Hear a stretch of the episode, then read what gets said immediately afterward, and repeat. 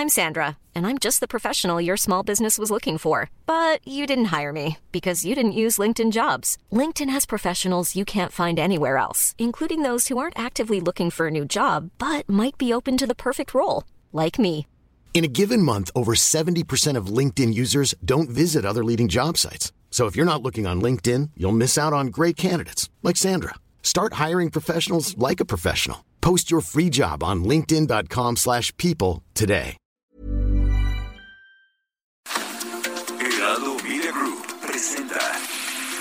Información y el entretenimiento que usted necesita para estar enterado, también en su descanso. Informativo El Heraldo Fin de Semana con Sofía García y Alejandro Sánchez por El Heraldo Radio. Con la H que sí suena y ahora también se escucha. Es eh, la primer consulta constitucional que se lleva a cabo en la historia de nuestro país.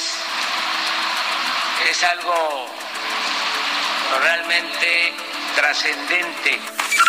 Una consulta que costó 500 millones de pesos, que se pagaron con tus impuestos para hacernos una pregunta inteligentísima. ¿Se debe o no se debe aplicar la ley en México? La ley no se consulta, se aplica. Cualquier vendedor de gas LP, sea estacionario o de cilindros, va a perder el permiso. Será revocado el permiso por parte de la CRE a quienes no respeten el precio máximo. ¿Quiénes son los portatileros? Aquellos compañeros que se ponen en el hombro un cilindro de gas y lo llevan al sexto piso, te lo instalan y bajan y lo vuelven a hacer. Esa gente ganaba un peso por kilo. Quisiera eh, compartirles que tenemos un caso de una persona, varón, en el oriente, que tiene 21 años en prisión preventiva, que no tiene todavía resolución judicial. Voy a llegar hasta donde tope porque está en riesgo la libertad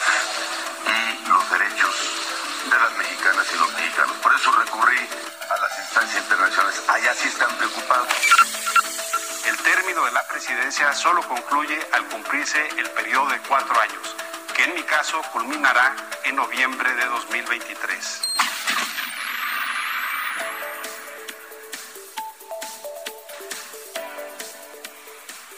Hola, ¿qué tal? Muy buenos días. Son las 7 de la mañana ya con dos minutos. Bienvenidos a los micrófonos del informativo fin de semana en el Heraldo Radio. Ya lo saben, todas sus frecuencias a nivel nacional, de punta a punta en todo el país y también más allá de las fronteras. Quédese con nosotros hasta las 10 de la mañana.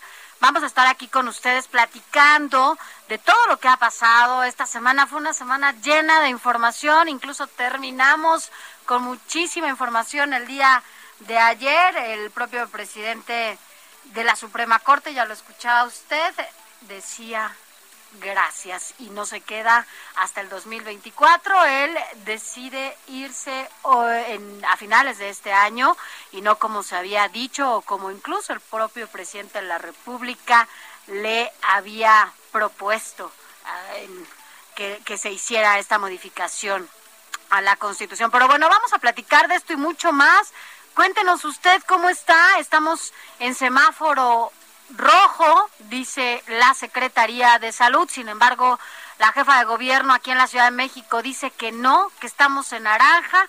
Mire, rojo o naranja, como sea, cada vez vemos a más gente contagiada, usted lo sabe, ha tenido cada vez a más eh, gente cercana a usted, a familiares, amigos, amigas, que sin duda están con este virus que cada vez se contagia más y más. El problema es que está atacando a los más pequeños de, casa, a las niñas, a los niños, y son quienes justamente no están recibiendo ninguna vacuna y ni siquiera están contemplados en la Estrategia Nacional de Vacunación. Esto es porque, bueno, tampoco sabemos si efectivamente esta vacuna que a usted y a mí nos han aplicado se le pueda aplicar a, la, a los niños y a las niñas. Eso nos lo dirán los especialistas. Eh, sin, sin embargo, bueno, pues lo que sí ha dicho el presidente de la República, incluso la secretaria de, de Gobernación tuvo una reunión esta semana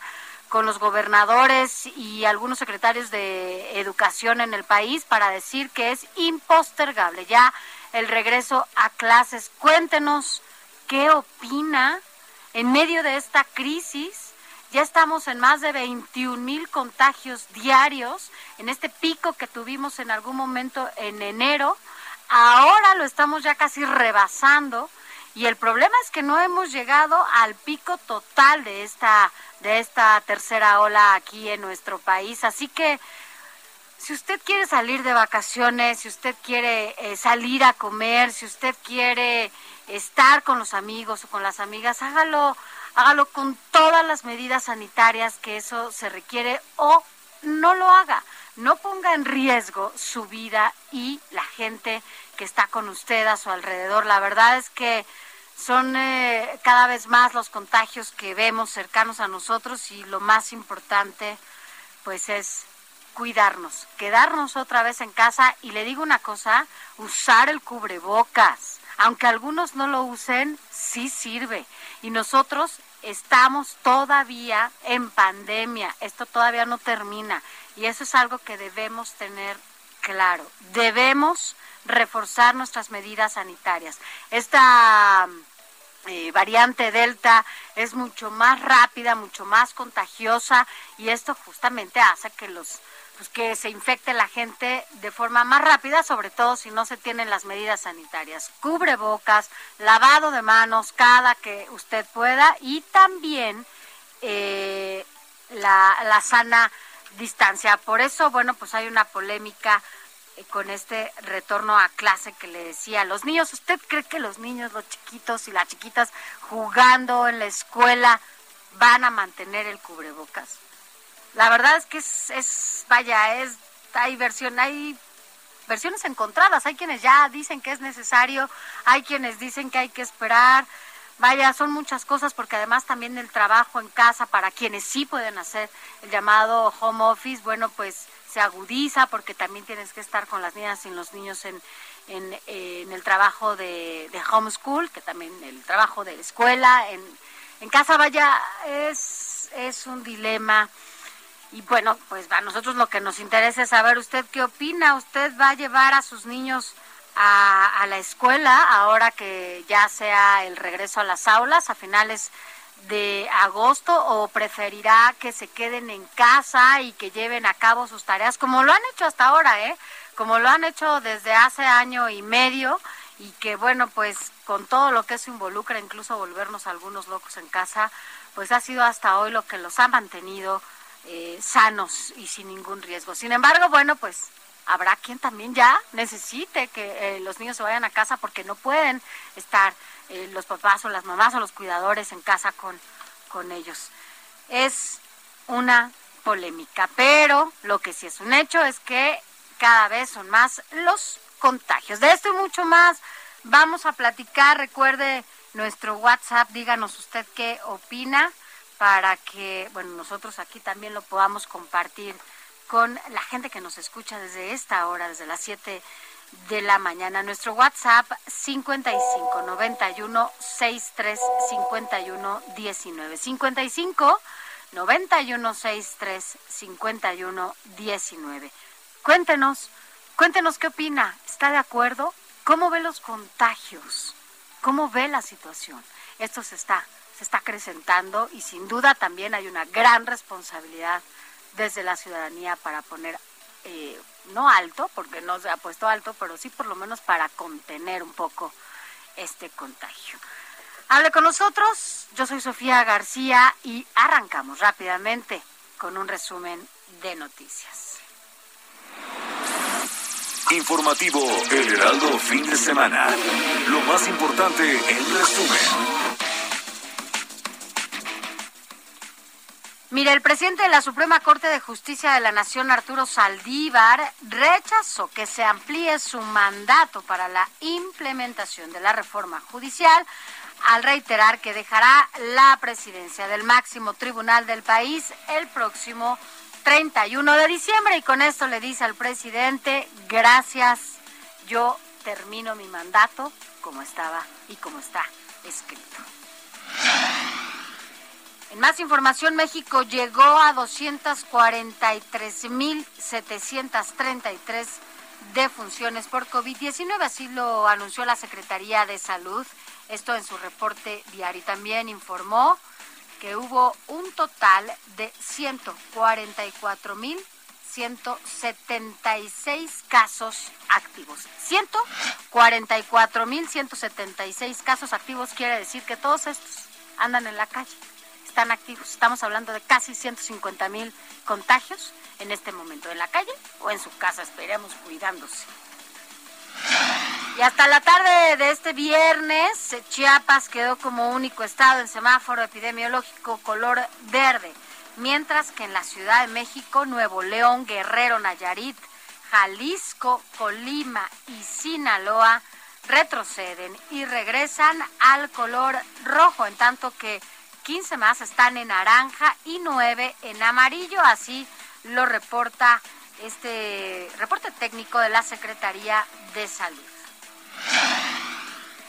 Y a través de sus redes sociales, el gobernador del Estado de México, Alfredo del Mazo Maza, informó que durante las próximas dos semanas la entidad permanecerá en naranja y esto, bueno, pues quiere decir que ya también se mantiene así, ya lleva algunas semanas en semáforo naranja. Y el gobernador de San Luis Potosí, Juan Manuel Carreras López, informó que a partir de lunes la entidad regresará al semáforo epidemiológico naranja debido al aumento de casos de COVID-19, por lo que se dieron a conocer las medidas restrictivas de movilidad humana, horarios y aforos. El alcalde de Tampico, Tamaulipas, Jesús Nader, lamentó que una gran cantidad de ciudadanos estén saliendo de vacaciones a otras partes del país, como Cancún, y regresan contagiados de coronavirus. El edil exhortó a la población a no relajar las medidas sanitarias al salir a otras partes del país. Mire, un poco lo mismo pasó en Nuevo León. No sé si usted tuvo la oportunidad de escuchar al secretario de Salud de Nuevo León y, y, él en un acto de desesperación lo que hizo fue regañar a la ciudadanía y les decía que ya no salieran. Estaba hablando el secretario de salud de la cantidad de mujeres embarazadas que hoy están hospitalizadas y que están graves debido al contagio de COVID-19 y a veces parece que la gente no tiene conciencia. El secretario de salud de Nuevo León dijo que no se valía que estuvieran haciendo esto. Claro, lo dijo en otras palabras y en otro tono, ya estaba muy enojado. Créame que muchos tenemos ganas de hacer eso también, pero imagínense la desesperación de los doctores, de las doctoras, que cada vez son más los pacientes que están llegando a internarse por una situación ya de crisis en la que se encuentran por esta enfermedad y peor aún, están llegando niñas, niños, mujeres embarazadas que están siendo intubados. Si usted no tiene conciencia de eso y no usa su cubrebocas y le vale, entonces de verdad estamos en muchísimos problemas como ciudadanos.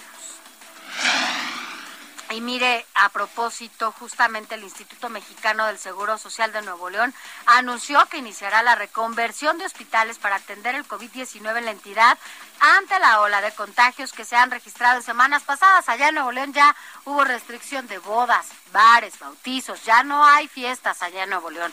Ya de nuevo cerraron estas actividades por la irresponsabilidad sí de mucha, de mucha gente, porque allá sí podemos decir que las autoridades locales han tomado medidas para contener un poco el contagio. Sin embargo, la gente, a la gente le vale muchas veces. Vámonos a Baja California porque allá se registran 798 casos activos de COVID-19 durante la tercera ola. Alonso Pérez Rico, secretario de Salud Estatal, resaltó que gracias a la inmunidad de rebaño que se consiguió con la vacunación, la mayoría de los síntomas de los pacientes son leves. Y en la capital del país, del 10 al 14 de agosto, continuará el Programa Nacional de Vacunación para los jóvenes aquí en la Ciudad de México de 18 a 29 años. Esto en las alcaldías, escuche bien si usted tiene jóvenes en casa o si tú nos estás escuchando también, en las alcaldías de Cuauhtémoc, La Magdalena Contreras, Milpalta y Venustiano Carranza. Esto para jóvenes de 18 a 29 años. Recuerde que se había suspendido esta vacunación durante esta semana. Se retoman las vacunaciones para que los chavos y las chavas vayan a vacunarse. Y miren, más información, la Secretaría de Hacienda aumentó los estímulos fiscales de los precios de la gasolina para la próxima semana. Esto, el beneficio fiscal de la gasolina tipo Magna se incrementó de 52.34 a 54.27%. Dicho ajuste se empezó a reflejar a partir del 7 y hasta el 13 de agosto. Veremos cómo repercute en el costo esto, en el costo final de la gasolina. Y se está recuperando en un 4% el empleo en Sinaloa, pues al primer semestre son 559 mil 557 empleos registrados ante el IMSS, informó así el secretario de Economía Javier Lizárraga Mercado, quien también destacó que tanto la inversión privada como extranjera no tiene un buen avance. Y a propósito, el presidente Andrés Manuel López Obrador reconoció que la inseguridad allá en Baja California Sur ha disminuido en los años recientes en una evaluación de programas sociales en la entidad realizada en Cabo San Lucas, el titular del Ejecutivo dijo que la reducción de la seguridad, de la inseguridad, ha sido de más del 90% respecto hace cinco años. Y hace una invitación el Servicio Nacional del Empleo, escuche bien esto, esto es una invitación eh, para jóvenes a asistir a los eventos en los que se ofertarán 40 mil vacantes disponibles en 59 ferias durante el mes de agosto. Estas ferias, entiendo, son virtuales. Por favor, si usted también tiene jóvenes, o métase esta, esta página del Servicio Nacional del Empleo, ahorita se la doy, contiene vacantes para todas las edades, sin embargo, bueno, pues ahora están convocando a las y los jóvenes. Mire, la página, ponga atención, ferias.empleo.gov.mx. La repito, ferias.empleo.gov.mx. Esto para que se meta a estas diferentes ferias en todo el país que va a haber de manera virtual y puedan lograr que tengan un trabajo. Vámonos a la información internacional. Argentina superó este viernes los 5 millones de contagios de COVID desde que comenzó la pandemia, con 107.213 fallecidos, así lo informó el Ministerio de Salud.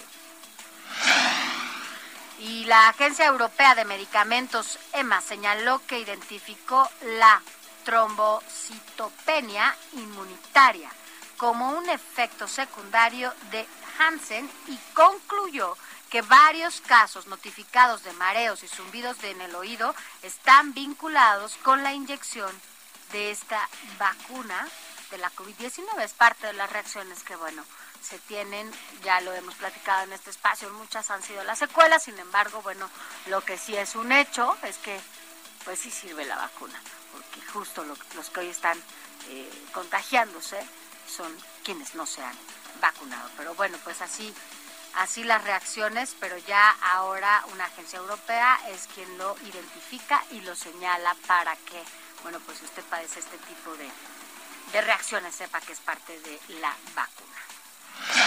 Mire, la aerolínea estadounidense United Airlines pidió a los a sus empleados que estén vacunados contra COVID-19 antes de finales de octubre o de lo contrario serán despedidos. Esta, entiendo, es la primera aerolínea a nivel mundial que está dando a conocer esta información.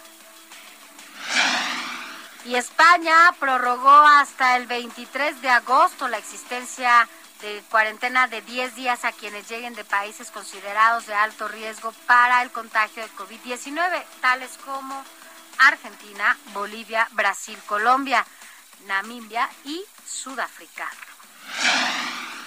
Mire, los gobiernos regionales de los, nuevo, de los nueve estados del nordeste de Brasil anunciaron la suspensión provisional del contrato que habían firmado con el Instituto Gamaleya y el Fondo Soberano de Rusia para importar 37 millones de dosis de la vacuna Sputnik contra el COVID-19. Y finalmente la Administración Nacional Aeronáutica y el Espacio, NASA, informó que está buscando a voluntarios en Estados Unidos que quieran practicar en los ejercicios de simulación de condiciones de Marte. Asimismo, está desarrollando el programa Artemis, que busca mandar a la primera mujer y a un hombre a la superficie lunar, esto en 2024, mientras prepara una misión tripulada a Marte. Vámonos rápidamente a un adelantito que vaya que hay mucho, pero bueno, solo un adelantito de lo más importante de los deportes con Adrián Caloca. Adrián, ¿cómo estás? Muy buenos días. Muy buenos días, Sofía, Alex, a todos nuestros queridísimos radioescuchas, deseándoles una vez más y como siempre un gran inicio de fin de semana y como también siempre se los digo, no hay mejor manera de hacerlo que estando bien informado del mundo de los deportes. Es por ello que más adelante les estaré platicando sobre el último día completo de actividades de nuestros paisanos allá en el magno evento deportivo que se está realizando desde tierras japonesas. Recordando por supuesto que ya este fin de semana pues termina, termina esta edición, por lo cual vamos a estar al pendiente hasta el último segundo de todo lo que ocurre con nuestros mexicanos, con nuestros atletas mexicanos, por supuesto, y sus participaciones que tengan.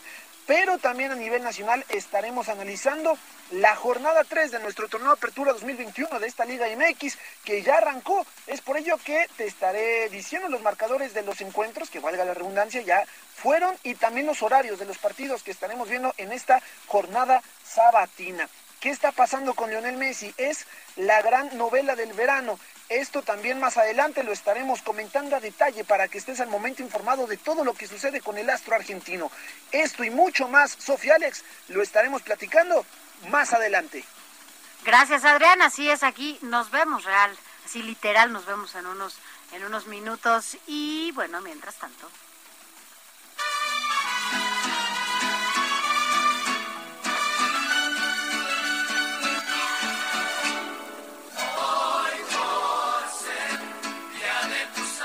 Mi Moni Reyes, hoy 7 de agosto, ¿a quién celebraremos? Hola Sofi, ¿qué tal? Muy buenos días amigos. Hoy vamos a darle un abrazo a quien lleve por nombre Cayetano. Fíjense que San Cayetano de Tiene, así se llama, fue nombrado senador de Vicente en el año 1504. Dos años después, convencido de que quería estudiar para ser sacerdote, se marchó a Roma donde acabó siendo secretario privado del Papa Julio II. Después de morir este Papa y ser ordenado ministro de Dios, Cayetano fundó la Cofradía del Amor Divino en la capital italiana y otras órdenes religiosas para trabajar por la erradicación de la miseria. Por las ciudades en las que pasaba, iba ayudando a los enfermos acusados de los peores males. Bueno, pues le damos un abrazo muy fuerte a Cayetano, Sofi, también a Alberto, Donaciano, Donato, Edmundo, Miguel, Jordán, Nicolás y Vicente, Vicentillo. Le damos un abrazo a todos ellos, Sofi. Así es, mi Moni, muchas felicidades a ellos y también a quienes celebran una fecha especial. Un abrazo a todos ellos y bueno, pues esto apenas empieza, Moni, es agosto. Ya celebraremos muchas otras cosas más, además de la vida, ¿verdad? Porque en esta época, bueno, claro. estamos agradeciendo todos los días estar aquí, estar vivos y sobre todo a la gente con la que estamos. Un abrazo a todos y a todas ustedes. Gracias, mi Moni. Al contrario. Hoy por ser el día de tu santo, Escríbanos o mándenos un mensaje de voz al WhatsApp del informativo fin de semana 5591 63 5119.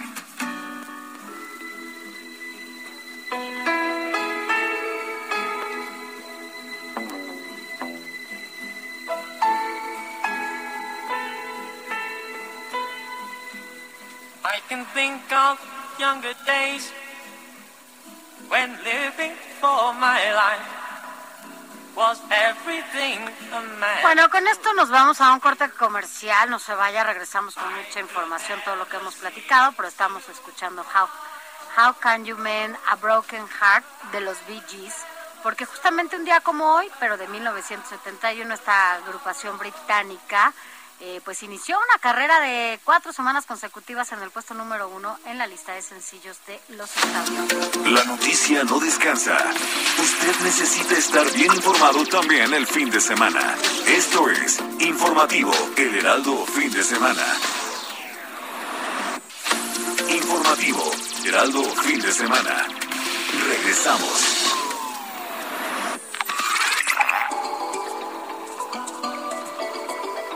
El consumo excesivo de alcohol puede dañar el músculo cardíaco, debilita al corazón ya que resulta ser un tóxico para él y causar una enfermedad conocida como miocardiopatía dilatada, es decir, el corazón se expande, disminuyendo la fuerza del bombeo, provocando en el paciente síntomas de insuficiencia cardíaca. Los síntomas de la miocardiopatía dilatada son fatiga, falta de aire, menor capacidad para hacer ejercicio, hinchazón en las piernas, tobillos, pies y abdomen, dolor en el pecho o sentir que el corazón late más rápido. En muchos casos, esta enfermedad no se puede prevenir. Para reducir el riesgo de padecerla o alguna otra enfermedad del corazón, es necesario evitar el consumo de alcohol, drogas ilícitas, hacer ejercicio, consumir una dieta saludable, entre otras acciones.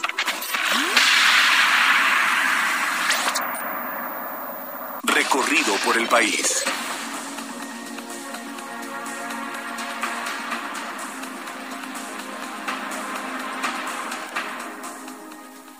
Gracias, gracias por continuar con nosotros. Quédese hasta las 10. Ya estamos aquí con el cafecito. Sánchez y yo ya estamos más que listos para seguir compartiendo con usted toda la información. Alex. Sofi, pues el tema de el coronavirus sigue dando de qué hablar. Eh, desafortunadamente estamos viviendo el pico más alto de la tercera ola y con ello lo más eh, contagioso que va de la pandemia desde hace más de año y medio. Y por eso es que nos trasladamos hasta Tabasco con nuestro compañero Armando de la Rosa, porque ayer el gobernador de la entidad, Adán Augusto López, informó que va a emitir un nuevo decreto para frenar la movilidad en las calles de la entidad a partir de las 11 de la noche, precisamente para evitar contagios. Fíjate que eso que tú comentas es, es, es importante porque pues es ya donde se está dando justo otra otra crisis por este por este contagio, ¿no? Allá en Tabasco y que Javier Armando de la Rosa nos nos ha explicado en diferentes espacios, pero uno de los lugares también, bueno, dime, solamente Chiapas, ¿no? Creo que es el único que está en verde ahorita en todo el país, pero uno de los lugares en donde también no la están pasando bien y están en semáforo naranja por la cantidad de contagios es el Estado de México, Alex. Ah, eh, bueno, entonces ya volveremos con, nuestro compañero Armando de la Rosa, mientras vamos aquí al Estado de México pues donde continúa el semáforo naranja y el gobernador de la entidad destaca que la vacunación ha permitido la disminución en ritmo de contagios y el número de hospitalizaciones. ¿Qué nos tienes, mi querido Pablo Cruz? Buenos días. Sofía, Alejandro, buen día. Eh, gusto saludarles. Les comento que ayer en el Estado de México, el gobernador del Fuego del Mazo, Maza, informó que la entidad mexiquense continuará durante las próximas dos semanas en semáforo naranja y destacó que la vacunación ha permitido la disminución en el ritmo de contagios y el número de hospitalizaciones. Explicó que la variante Delta de COVID-19 tiene un nivel rápido de contagio, por eso se debe de continuar con las medidas preventivas. Precisó que la entidad mexiquense avanza en la vacunación, que ya ya que se concluyó con la aplicación de las dos dosis a los adultos mayores, mientras que la siguiente semana se concluirá con los de 50 años y más. Puntualizó que los mayores de 40 y 30 años ya han recibido el biólogo, el bio, perdón, el biológico, cuando menos con la primera dosis, y expresó que se avanza para que pronto se pueda anunciar la vacunación universal, es decir, que todos los mayores de 18 años puedan vacunarse. Finalmente, hizo un llamado a la población para evitar la realización de eventos masivos y seguir siendo responsables con las medidas preventivas, así como asistir a vacunarse. Sofi, Alejandro, esa es la información desde el Estado de México. Gracias, mi querido Pablo Cruz. Cuídate mucho porque, pues no, como bien dices, no debemos confiarnos, no debemos bajar la guardia y somos en el Valle de México, la zona que compartimos el Estado de México, la Ciudad de México, los que más hemos eh, estado en complicación sanitaria. Que estés muy bien. Igualmente para ustedes, cuídense también, que estén bien. Bueno, buen día. Gracias, Pablo, también cuídate mucho. Y bueno, mira, del Estado de México, vámonos hasta Jalisco, porque justo por este repunte de, casos, eh, allá también el semáforo epidemiológico está en rojo. Es así, Mayeli Mariscal, ¿cómo estás? Muy buenos días. Hola, ¿qué tal, Sofi, Alejandro, todo el auditorio? Muy buenos días. Pues de nueva cuenta Jalisco, efectivamente nos encontramos en este semáforo de riesgo epidemiológico en color rojo. Justo el día de ayer eh, comentaba el gobernador del estado que, bueno, se está revisando la situación, sobre todo lo que tiene que ver con la ampliación de espacios para atender a pacientes con complicaciones de COVID en los hospitales. El sistema hospitalario en esta semana pues eh, ya realizó algunos ajustes. Primero fue a inicios de semana en Puerto Vallarta, uno de los municipios mayormente afectados con el número de casos activos de COVID. Se habilitaron al inicio de la semana 12 camas más con concentrador de oxígeno cada una y eh, pues un módulo que de forma parte es una extensión del Hospital Regional de Vallarta. En total en Puerto Vallarta son 52 camas para pacientes confirmados o sospechosos de COVID que así lo requieran. Adicionalmente, en la semana, pues también fueron cuatro hospitales que incrementaron el número de camas. Aquí en zona metropolitana fue el Hospital General de Occidente, también conocido como Soquipan. En total ya cuenta con 80 camas. Adicionalmente, ya al interior del estado, también en el municipio de Ameca, eh, pues ya tiene una totalidad de 30 camas. En La Barca también son 22 camas. En el centro de salud de Totonilco, 15 camas. Y justo el día de ayer también se ajustó en el municipio de Cihuatlán. El gobernador del estado destacó que, bueno, el lunes se estará reuniendo a las 8 de la mañana justamente con la, los expertos de la Mesa de Salud del estado para revisar la estrategia, aunque pues hasta estos momentos descarta que se vayan a hacer nuevos cierres o que ajuste la normativa. Sin embargo, pues sí pidió justamente que mantengamos eh, la guardia elevada, el uso de cubrebocas especialmente, porque eso sí se vio bastante relajado. Les comparto que, bueno, eh, tan solo dar un recorrido por las calles del centro, eh, pues se pudo notar que se bajó la guardia. Adicionalmente, también en el centro de Guadalajara ya se pusieron algunos filtros por parte del municipio para estar solicitando a los que ingresen que porten cubrebocas y también estarles dando gel antibacterial. Y por último, pues también compartirles que tan solo el día de ayer el sistema Radar Jalisco reportó 1.888 nuevos casos confirmados activos de COVID-19 y lamentablemente 52 defunciones más.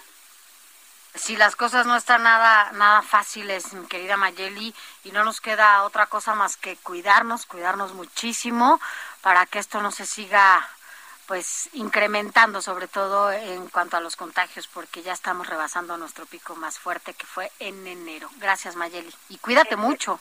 Claro que sí, excelente fin de semana y ustedes también a cuidarse mucho. Así es, gracias Mayeli, un abrazo. Y bueno, Sofi, decir un poco que el color del semáforo epidemiológico, la verdad es que ya casi no sirve de nada, solamente para alertar de lo que está pasando en torno a las mm, a las camas que están saturándose o que hay cierto número de camas disponibles, pero pues podemos estar en un color rojo o en un color naranja, pero con actividades de semáforo verde.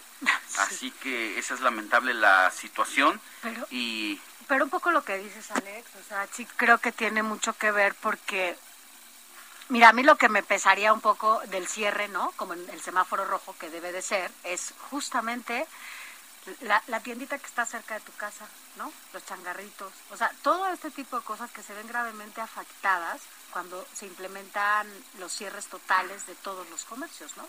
Y cuánta gente se queda sin trabajo, cuánta gente se ha quedado sin trabajo por estos cierres, ¿no? Sí, eso es lo que de alguna manera la autoridad ha querido ya impedir que las actividades eh, se suspendan, que todo esto siga adelante. Pero bueno, ahora sí, es momento de irnos hasta Tabasco porque ya está nuestro compañero Armando de la Rosa. Decíamos, Armando, que el gobernador de la entidad informó que va a emitir un nuevo decreto para frenar la movilidad en las calles de la entidad. ¿Cómo es esto? Buenos días. Así es, buenos días. Pues como ustedes ya lo comentan, precisamente eh, ante el, elevado número de nuevos contagios diarios aquí en Tabasco, pues bueno, pues el gobernador de la entidad optó por hacer prácticamente eh, un toque de queda desde las 11 de la noche y hasta las 5 de la mañana. Es decir, ningún vehículo podrá estar circulando por las calles o alguna persona circulando por las calles si no es estrictamente necesario. El mismo mandatario tabasqueño, Adán Augusto López Hernández, dijo que esta medida eh, no era un toque de queda, así lo dijo él, pero que sí le iban a pedir a la ciudadanía que si no tiene nada que hacer en las calles, tendría que regresarse a sus casas debido al alto número de contagios. Y es que precisamente en ese sentido el mandatario señaló que pues sería la policía estatal quien, y quien instalaría filtros de revisión en buena parte del estado de Tabasco para impedir la movilidad. Y es que eh, desafortunadamente esta semana el estado de Tabasco rompió su propio récord diario de contagios. Y es que tan solo el día jueves se contabilizaron aquí en el estado 674 nuevos casos positivos, lo cual es la cifra más alta desde que inició la pandemia aquí en Tabasco, es decir, no habíamos tenido desde el primer caso, desde el año pasado, desde el primer caso de COVID-19 hasta la fecha, 674 nuevos casos positivos en un solo día. Esto, pues bueno, pues está llamando mucho la atención y es la cifra récord desde que inició la pandemia, por lo cual, pues bueno, pues las autoridades se lo están tomando muy en serio y optaron eh, por tomar esta medida, que si bien, este, pues llama mucho la atención porque pues no se había aplicado algo similar en el estado de Tabasco, pues también la ciudadanía se encuentra pues bastante preocupada por esta situación. Y de hecho los módulos para detectar las pruebas de COVID-19 aquí en la ciudad de Villahermosa se encuentran abarrotados, mucha gente acude todos los días a realizarse la prueba y desafortunadamente pues la cifra ya eh, de casos asciende a los 89.990 casos confirmados en todo Tabasco desde que inició la pandemia y ha dejado desafortunadamente eh, esta enfermedad pues 4.579 personas fallecidas por todo el estado de Tabasco, lo cual pues bueno pues está este llamando bastante la atención y tiene muy preocupada a la ciudadanía. Aunado a esta medida del de, toque de queda, pues bueno pues también se ordenó el cierre de plazas comerciales los domingos y también el cierre de salones para eventos eh, de manera indefinida hasta que bajen los contagios de COVID-19 aquí en la entidad. Este es el reporte. Muchas gracias, mi querido Armando de la Rosa. Cuídate, nos vemos pronto. Claro, y seguimos al pendiente. Gracias. Y bueno, vámonos de Tabasco ahora hasta el norte, del sur al norte. Vámonos a Tamaulipas porque, bueno, pues separan de su cargo a tres trabajadoras por caso de bebé allá en Tamaulipas. Cuéntanos de qué se trata, Carlos Juárez. Buenos días. Hola, ¿qué tal? Muy buenos días, un gusto saludarlos. Así es, tres trabajadoras del Hospital Rodolfo Torre Cantú del municipio de Altamira, al sur de Tamaulipas, fueron separadas luego de darse a conocer el caso en donde supuestamente un bebé recién nacido pues habría bebido alcohol con leche cuando, bueno, una enfermera habría dado la mamila a la madre para que lo alimentara. Todo esto salió a la luz el pasado miércoles cuando el padre de familia, Roberto Urbina, denunció que su hijo había, había sido eh, pues afectado por esta leche con alcohol. él dijo que eh, su niño había nacido el martes a las nueve de la noche, pero que la madrugada del miércoles, cerca de las tres de la mañana, la madre del menor le avisó que era urgente que llegara hasta el Torre Cantú, que se ubica en una zona ejidal, para que pues se dé cuenta de lo que estaba pasando. Resulta que, bueno, pues la enfermera le entregó el biberón a la madre de familia para que lo alimentara, pero al estar succionando el bebé la leche, se percató de un olor a alcohol. Todo esto fue denunciado, incluso la Secretaría de Salud de Tamaulipas, a cargo de Gloria Molina Gamboa, dio a conocer un comunicado de prensa al día siguiente desmintiendo todo esto y asegurando que las pruebas que se le habían realizado al bebé pues habían resultado como negativas al consumo de alcohol. Incluso la directora de este nosocomio, Diana Alcorte, dio a conocer que, bueno, pues estaban realizando las investigaciones pertinentes, pero que las pruebas que se le habían realizado al menor de edad a través de un laboratorio privado pues eran negativas. Todo esto pues resultó eh, que bueno causó molestia entre los padres de familia quienes acusaron de corruptas a las autoridades de la Secretaría de Salud de Tamaulipas, pues aseguran ellos que cuando dieron a conocer todo esto, los amenazaron, incluso les dijeron que pues ah, pusieran las demandas, que no iba a pasar nada porque al final de cuentas ellos trabajaban para el gobierno de Tamaulipas. Todo esto ya se denunció ante la Fiscalía General de Justicia del Estado. Sin embargo, eh, les comento que pues los padres ya no han tenido el apoyo, incluso la Fiscalía no les entregó el número de folio que se entre, que se da cuando ponen una denuncia. También el abogado de oficio que se les había designado ya no les contestó el teléfono ni los mensajes de WhatsApp, mientras que la Procuraduría del Sistema del municipio de Altamira pues simplemente ya no los atiende. Todo esto, bueno, pues ha ocurrido a lo largo de estos días y bueno, ayer se dio a conocer que la enfermera, la pediatra y la supervisora de turno nocturno de este hospital fueron separados de su cargo, mientras que el área jurídica de la Secretaría de Salud de Tamaulipas realiza las investigaciones pertinentes. Por lo pronto, los padres de familia de este bebé de apenas tres, cuatro días de nacido, aseguran que su hijo, bueno, pues presenta algunos malestares, sobre todo en el estómago, porque todavía eructa el alcohol, así como a dificultades para ser alimentado, y ellos dicen también que tienen problemas en los ojitos, que van a tener que estar llevándolo con un especialista y lo peor del caso son es que no tienen recursos económicos a ser pues de alguna manera eh, afectados por toda esta situación de, eh, de la que ocurrió supuestamente en este hospital público de Tamaulipas. Están ahí esperando a que las autoridades resuelvan mientras que estas tres trabajadoras ya fueron separadas de su cargo. Esta es la información respecto a este caso que llamó mucha la atención aquí en Tamaulipas porque pues estarían dándole eh, alcohol, alcohol con leche a un recién nacido en un hospital público. Esta es la información. Buenos días. Pues, qué bueno que les dijeron adiós, ¿no? A estas señoras. Lo menos. O sea, lo menos. Y bueno, sobre todo esperemos que no haya consecuencias con el bebé más adelante. Gracias por la información, Carlos. Sí, para solamente, solamente están separadas cargo, no, no han sido despedidas. Ah, serán las autoridades políticas las que determinen si las dan de baja o no por esta supuesta negligencia médica. Ya nos, ya nos contarás. Gracias, Carlos, por tu información y cuídate mucho, porque allá también en Tamaulipas no está nada fácil. Estamos muy pendientes de los detalles. Sí, eh, anoche 451 eh, casos nuevos de coronavirus en un día. Así la información. Gracias. Gracias. Buen día. Y ahora del norte del país nos regresamos al centro de la República, aquí en la Ciudad de México, porque qué lío, mi querido Carlos Navarro, lo que pasa con las autoridades de gobierno. Por un lado, las federales decretan el semáforo rojo en la ciudad y por el otro la jefa de gobierno dice tranquilos, momento, aquí yo mando, yo soy la que decido y no estamos en semáforo rojo, estamos en semáforo naranja y esto es parte de un capítulo de confrontaciones entre el subsecretario de Salud, Hugo López Gatel, y la jefa de gobierno, ¿no, Carlos? Es correcto. Buenos días, Alejandra Sofía. Les saludo con gusto a ustedes, el auditorio. Y una vez más, la disputa en esta emergencia sanitaria por COVID-19 entre la Secretaría de Salud Federal y el gobierno de la Ciudad de México se hizo evidente. La Secretaría de Salud Federal y el gobierno de la Ciudad de México no coincidieron en sus evaluaciones para definir el color del semáforo epidemiológico. Mientras la instancia local posiciona a la entidad en el naranja, el gobierno de México la pone en el rojo. Por la mañana de ayer, la jefa de gobierno Claudia Sheinbaum informó que, de acuerdo a sus propios cálculos, la entidad se mantenía en el naranja del semáforo. Escúchenlo. Aún no nos llega la información, pero nosotros consideramos que estamos en naranja. Entonces, ¿por qué estamos en naranja? Pues por estas consideraciones que hemos dado. Se amplía capacidad hospitalaria y hay una estabilización de los casos y una reducción de la tasa de cambio. Entonces, esa es nuestra consideración y eh, aún no nos llega el semáforo que pueda poner la Secretaría de Salud, pero nosotros con toda la revisión consideramos que estamos en el semáforo naranja.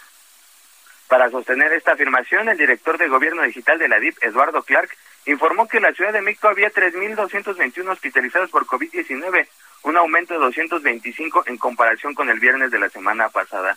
En ese sentido, señaló que la velocidad de las hospitalizaciones se había visto reducida en comparación con semanas previas. Incluso en la tasa de cambio de las hospitalizaciones se observa la reducción que comentaba en el crecimiento de la ocupación, pasando de un máximo de 95 personas adicionales por día, un promedio diario actual de 37, o sea, una reducción del 61%. Además, señaló Eduardo Clark que es la primera vez en 11 semanas que se ve una reducción en el número de casos activos registrados en el Sistema Nacional de Vigilancia Epidemiológica. Escuchemos. No estamos tratando de minimizar lo que vemos en la ciudad, sí tenemos más hospitalizados, es claro que, que ha subido los casos.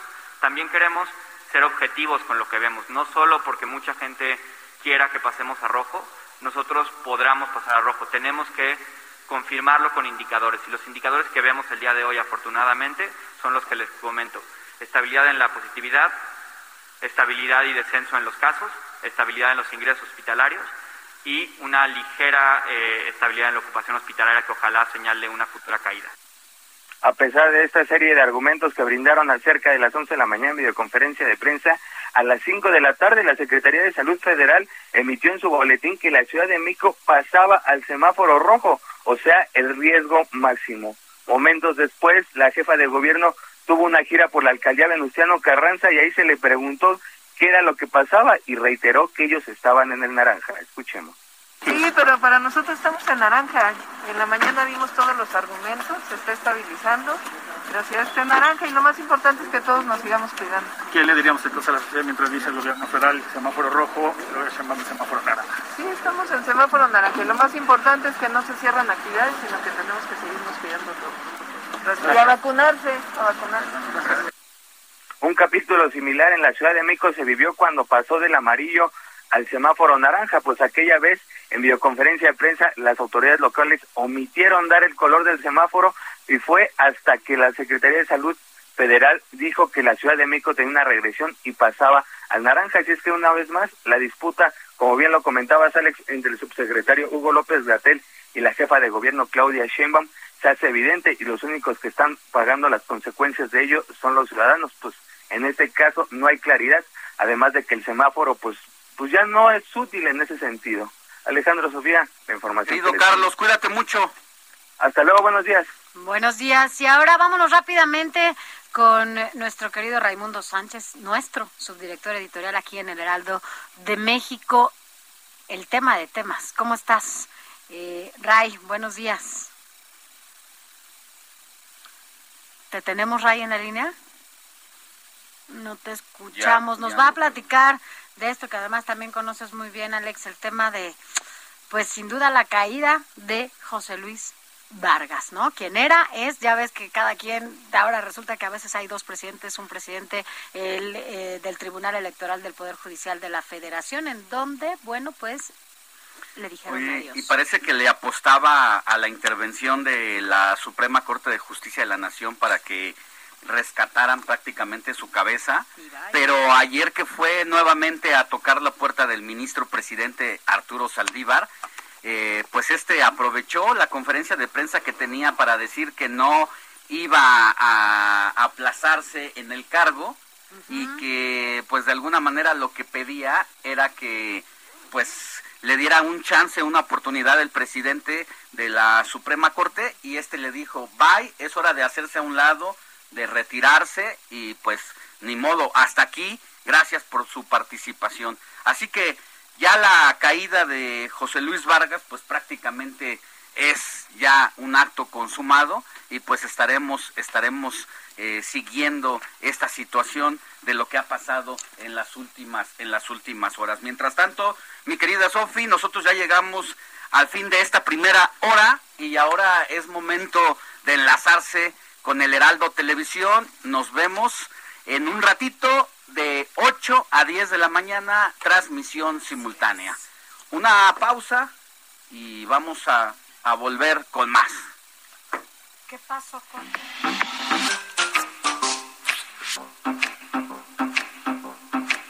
Let me tell you all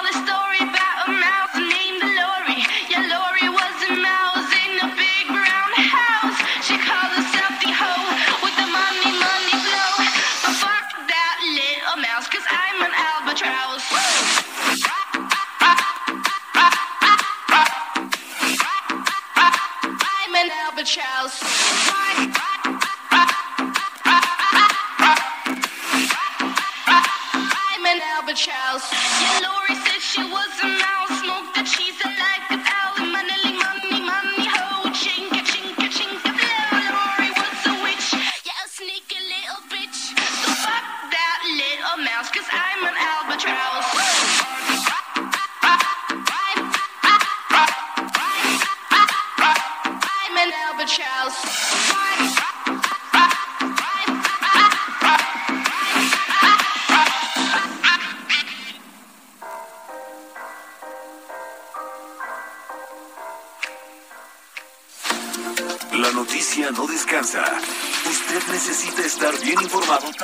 fin de semana.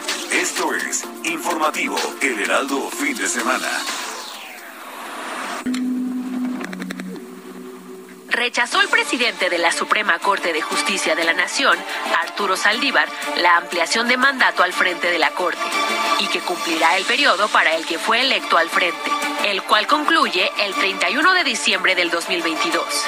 Además, agradeció el apoyo que le ha brindado el presidente Andrés Manuel López Obrador y destacó que seguirá adelante con el combate a la corrupción. que quiero informar que concluiré mi mandato como presidente de la Suprema Corte de Justicia de la Nación el 31 de diciembre de 2022. El presidente de México, Andrés Manuel López Obrador, dijo que no acepta que haya 3.8 millones de nuevos pobres en el país. Como lo reveló el Consejo Nacional de Evaluación de la Política de Desarrollo Social, Coneval, el organismo encargado de la cifra oficial de pobreza en México, dijo que pasó de 51.9 millones en 2018 a 55.7 millones en 2020. Sí, fue por la pandemia y no solo eso, es que tienen formas de medir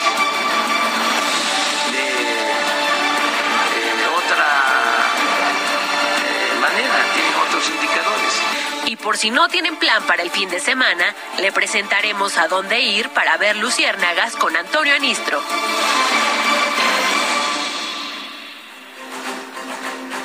Hola, ¿qué tal? Muy buenos días. Los saludamos una vez más desde aquí, desde ahora el Heraldo Televisión, de manera simultánea con el Heraldo Radio. Recuerde que estamos desde las 7 de la mañana y vamos a estar hasta las 10 aquí todos juntos con usted, ya con nuestro café. Esperemos que usted también ya esté con su café, desayunando, en familia. Alex, nosotros ya estamos es. con café. Y la verdad es que, bueno, pues quédese con nosotros porque de verdad tenemos mucha información. Usted también va a ser parte importante de esta información porque nos va a dar muchas cosas, muchos datos que nosotros vamos justamente a transmitir a partir de este momento con todas y todos ustedes, Alex. Buenos días, yo me sumo al agradecimiento para quienes nos acompañan desde muy tempranito en este programa por medio de todas nuestras frecuencias radiofónicas y ahora a través de televisión allá en casita para llevarle lo más importante sucedido en las últimas horas. Así es, mucha información y todo lo que se va a generar en lo que falta de este informativo de fin de semana. Nos faltan dos horas, así que quédese con nosotros, por lo que le presentamos rápidamente un resumen de noticias con lo más importante de las últimas horas.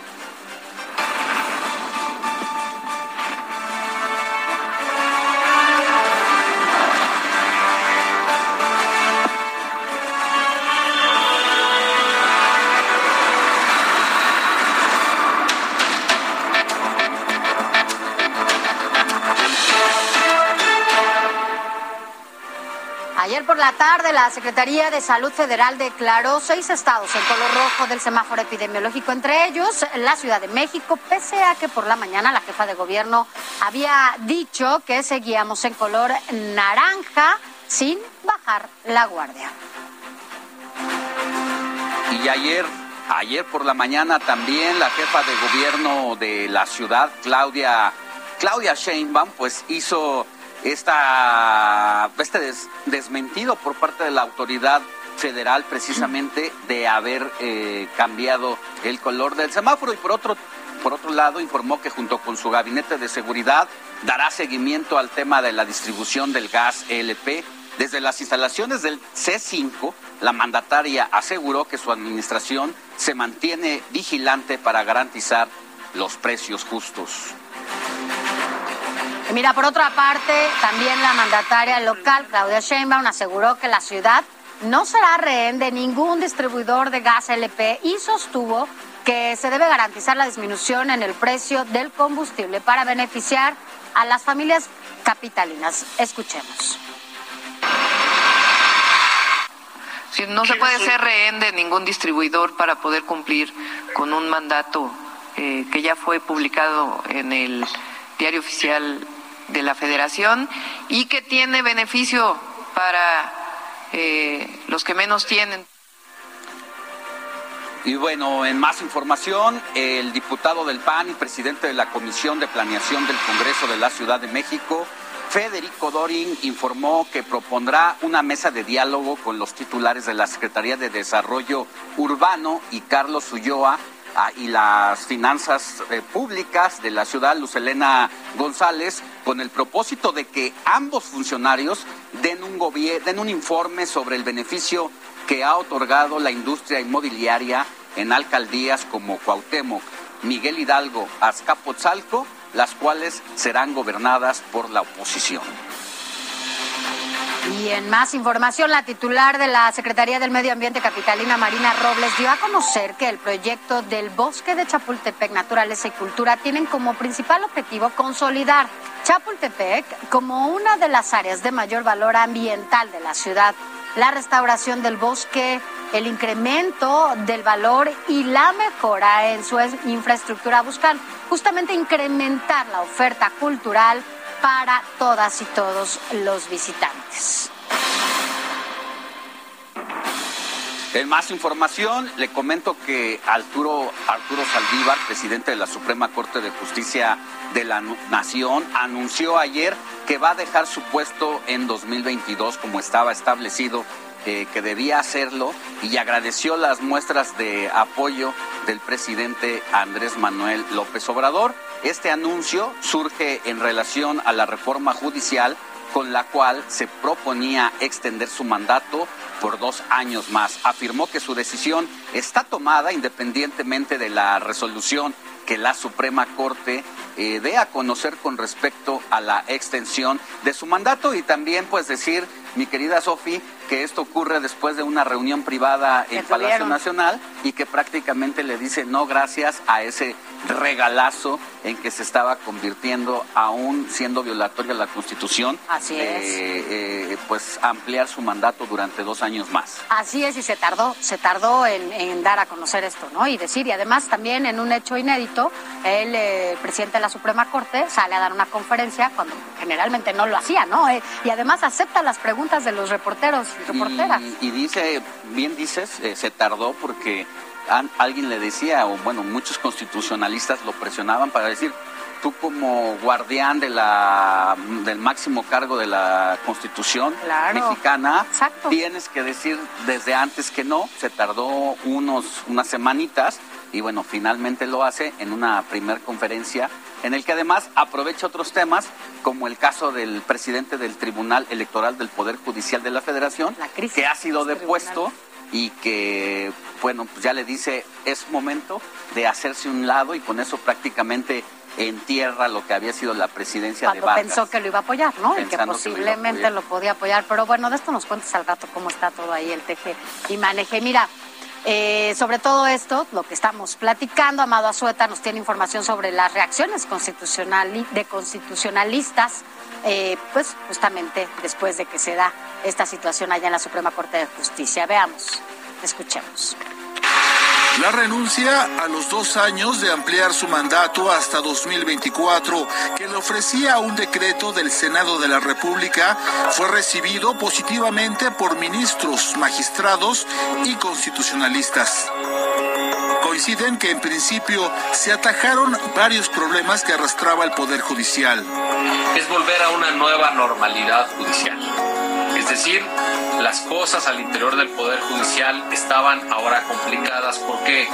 Porque sus tres órganos principales, la Corte, el Tribunal Electoral y el Consejo de la Judicatura tenían problemas abiertos. Dos por esta ampliación y tres por lo que nunca había pasado es que el Tribunal Electoral tuviera dos presidencias. También advierten que es importante que la Suprema Corte de Justicia de la Nación declare la invalidez del artículo decimotercero transitorio que permite ampliar el mandato por más años porque atenta contra los artículos 97 y 100 de la Constitución. Por eso coinciden que a la consulta extraordinaria que se someterán los magistrados para rechazar la extensión de mandato, también se resuelvan las controversias constitucionales que interpusieron legisladores del Congreso de la Unión. Pero esta consulta a trámite, la resolución que provenga de esta consulta a trámite, no viene a sustituir las acciones de inconstitucionalidad, porque la consulta a trámite solamente va a ser ese posicionamiento institucional del Pleno de la Corte, pero no va a expulsar ni a declarar inconstitucional este artículo decimotercero transitorio, porque eso le corresponderá a la resolución de fondo de las acciones de inconstitucionalidad, las cuales pues también tienen que discutirse, resolverse y votarse. De esta forma se quitaría cualquier intento posterior a revivir este transitorio. Para otros expertos, la interrogante será por qué tuvo que pasar tanto tiempo para conocer de viva voz la postura del ministro presidente. Sin embargo, queda eh, la duda del por qué hasta ahora lo aclara, ¿no? ¿Por qué no antes? ¿Por qué dejó eh, pasar tanto tiempo con esta incertidumbre en aclarar ese punto? Para el también constitucionalista Diego Valadez, la postura del ministro Saldívar pone fin a un debate y que con el tiempo se observará que la Suprema Corte de Justicia de la Nación no sufrió ningún daño en su imagen. Debe verse como algo muy positivo que los problemas institucionales se ventilen públicamente y que los ciudadanos estemos enterados de lo que ocurre y podamos opinar. Y un ejemplo que se reencauzará la vida interna de la Suprema Corte fue el anuncio de la Asociación Nacional de Magistrados de Circuito y Jueces de Distrito del Poder Judicial de la Federación, quienes a través de un comunicado elogiaron la decisión del ministro presidente Arturo Saldívar. Amado Azueta, Heraldo Televisión. Bueno, así las cosas en México. Vámonos ahora a la información internacional. Estados Unidos deportó a cerca de 200 ciudadanos mexicanos, centroamericanos al sur, mexicanos y centroamericanos a nuestro país. El gobierno de Joe Biden intenta disuadir la migración para evitar que aumenten los contagios con la nueva variante Delta de COVID-19, a pesar de que el actual gobierno estadounidense revirtió varias políticas de inmigración de Donald Trump, el número de arrestos en la frontera norte de México ha sido el más alto en los últimos 20 años. Y bueno, en más información, también para evitar más casos positivos de la COVID-19 en los Estados Unidos, se emitió una nueva moratoria para que se impida desalojar de sus casas a los ciudadanos que no estén al corriente con sus pagos. La extensión de este beneficio estará vigente hasta el 3 de octubre. El gobierno de Joe Biden fue criticado por sacar a personas de sus hogares en plena pandemia. Pues así las cosas. La verdad es que COVID, eh, el COVID-19 está haciendo de todo en todo el mundo. En la India se hablaba ya incluso de una cuarta ola.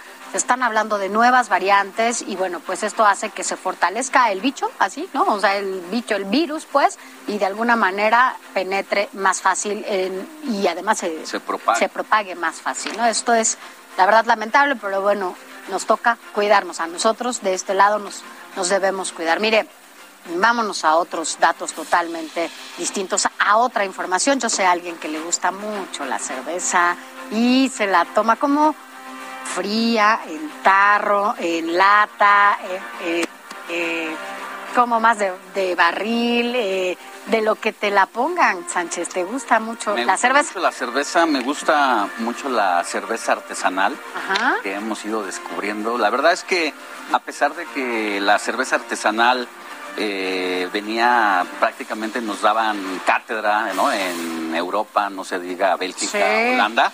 La verdad es que los mexicanos aprendimos a hacer cerveza artesanal y hay muy buenas cervezas que son una ahora competencia en el mundo. Pero mira, todo esto porque ayer fue el Día Mundial de la Cerveza y pues claro que no podíamos dejarlo pasar Menos tú, en este menos tú, informativo menos de tú. fin, de fin de semana. Vamos a ver de qué se trata. Veamos y escuchemos. Dice la frase amigos y cerveza fría al menos una vez al día. La cerveza es, es parte de nuestra cultura, de nuestra tradición, de nuestra gastronomía.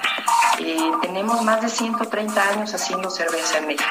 De acuerdo con la Cámara de la Cerveza y la Malta, un mexicano consume en promedio tres cervezas y media un fin de semana. Las predominantes son el estilo Pilsner, Viena y Pale Ale. Su elaboración consta de cuatro ingredientes básicos. Es un mundo maravilloso en realidad. Eh, todo empieza por cuatro ingredientes básicos, que es agua, eh, granos que se van a maltear, lúpulo y levadura.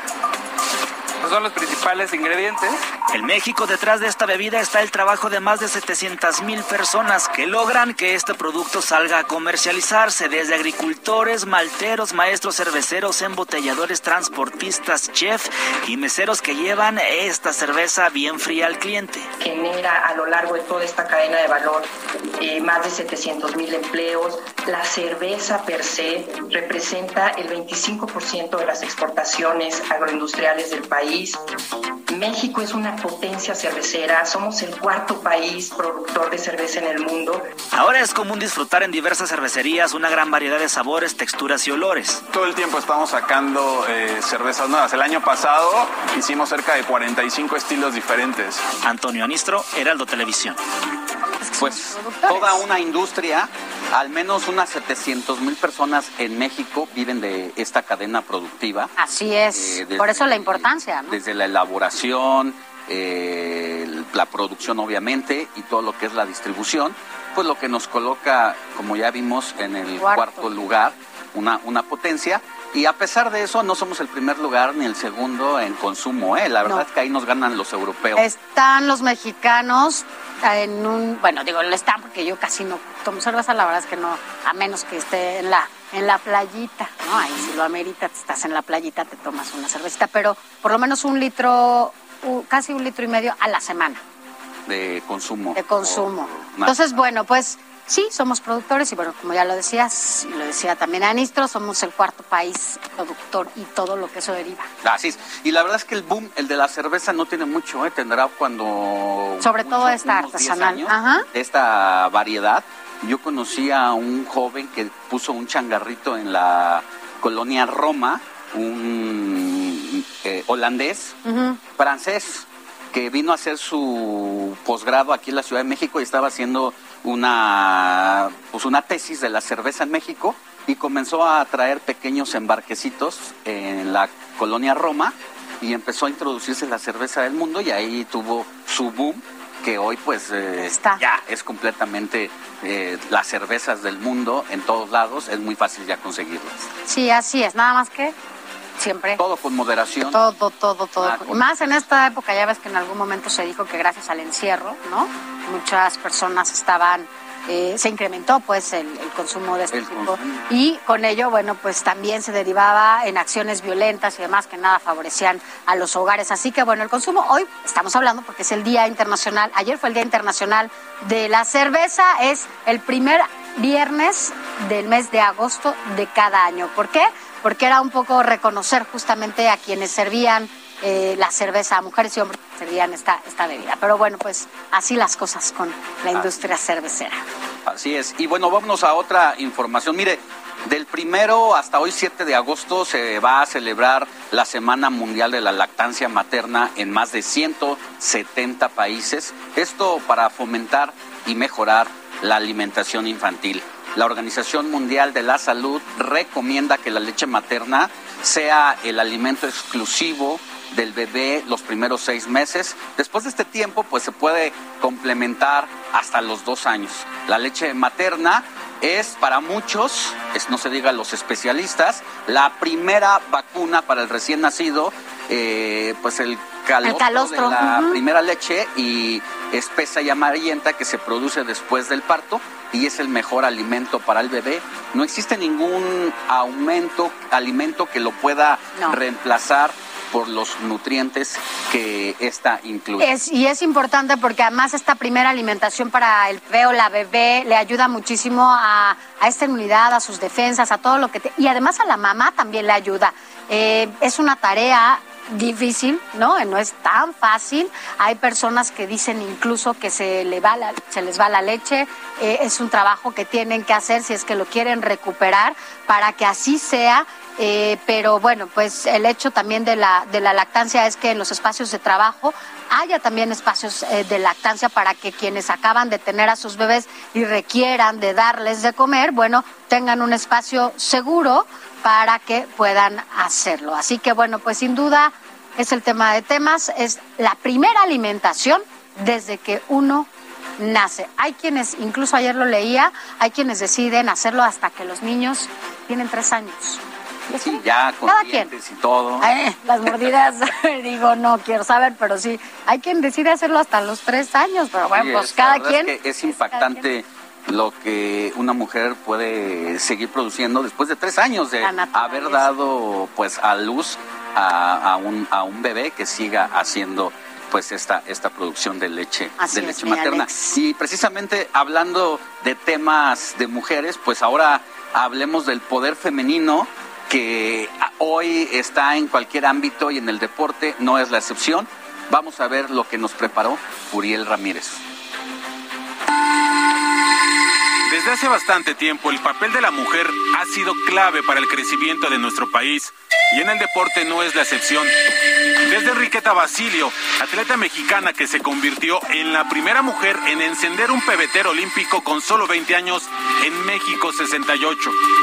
O cómo olvidar a Soraya Jiménez, la primera mexicana en ganar una medalla de oro.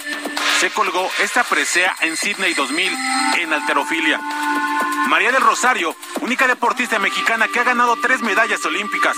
La taekwondoín se colgó la presea de oro en Beijing 2008, el bronce en Londres 2012 y la plata en Río 2016.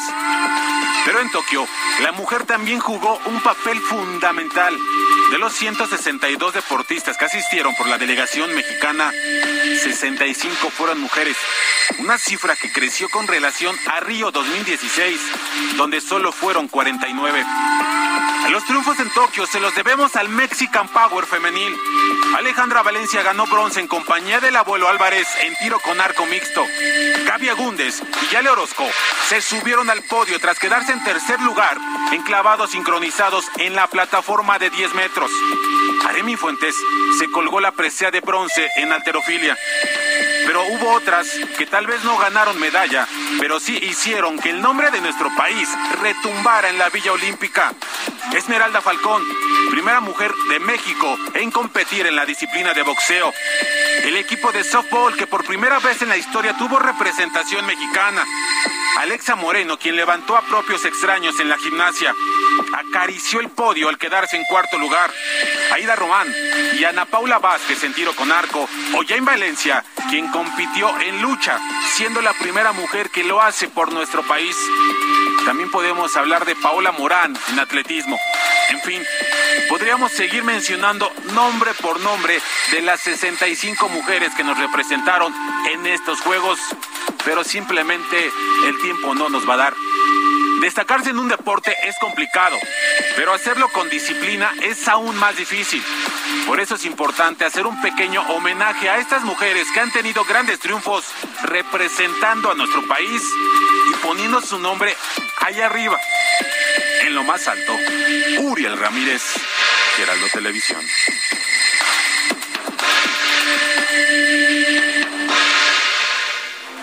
Bueno, como siempre, las mujeres poniendo en alto el nombre de México. La verdad es que cada vez son más las mujeres que suben para recibir una medalla y eso sin duda nos hace muy bien, no solo como país, también a las mujeres nos enorgullece y eso, bueno, pues se agradece también. Así que bueno, felicidades a las mexicanas, también a los mexicanos, por estas mexicanas que han puesto en alto el nombre de México. Así que bueno, pues, ¿qué le digo? Yo estoy muy orgullosa de ser mujer y de poder estar hablando de ellas. Así que, lo siento. Ahora no se fueron tantos hombres a No, los la medalleros. es que fue Sánchez. interesante ver la participación de las mujeres en esta justa deportiva, más cuando incluso con toda la intención eh, se vistieron de manera diferente, como en algunos casos algunos equipos, in- incluso fueron hasta multadas por ello, ¿no? Lo que habla un poco de eh, la masculinización en todos los sentidos, y ellas fueron como un desafío para decir, yo puedo vestirme como sea, Como porque tengo que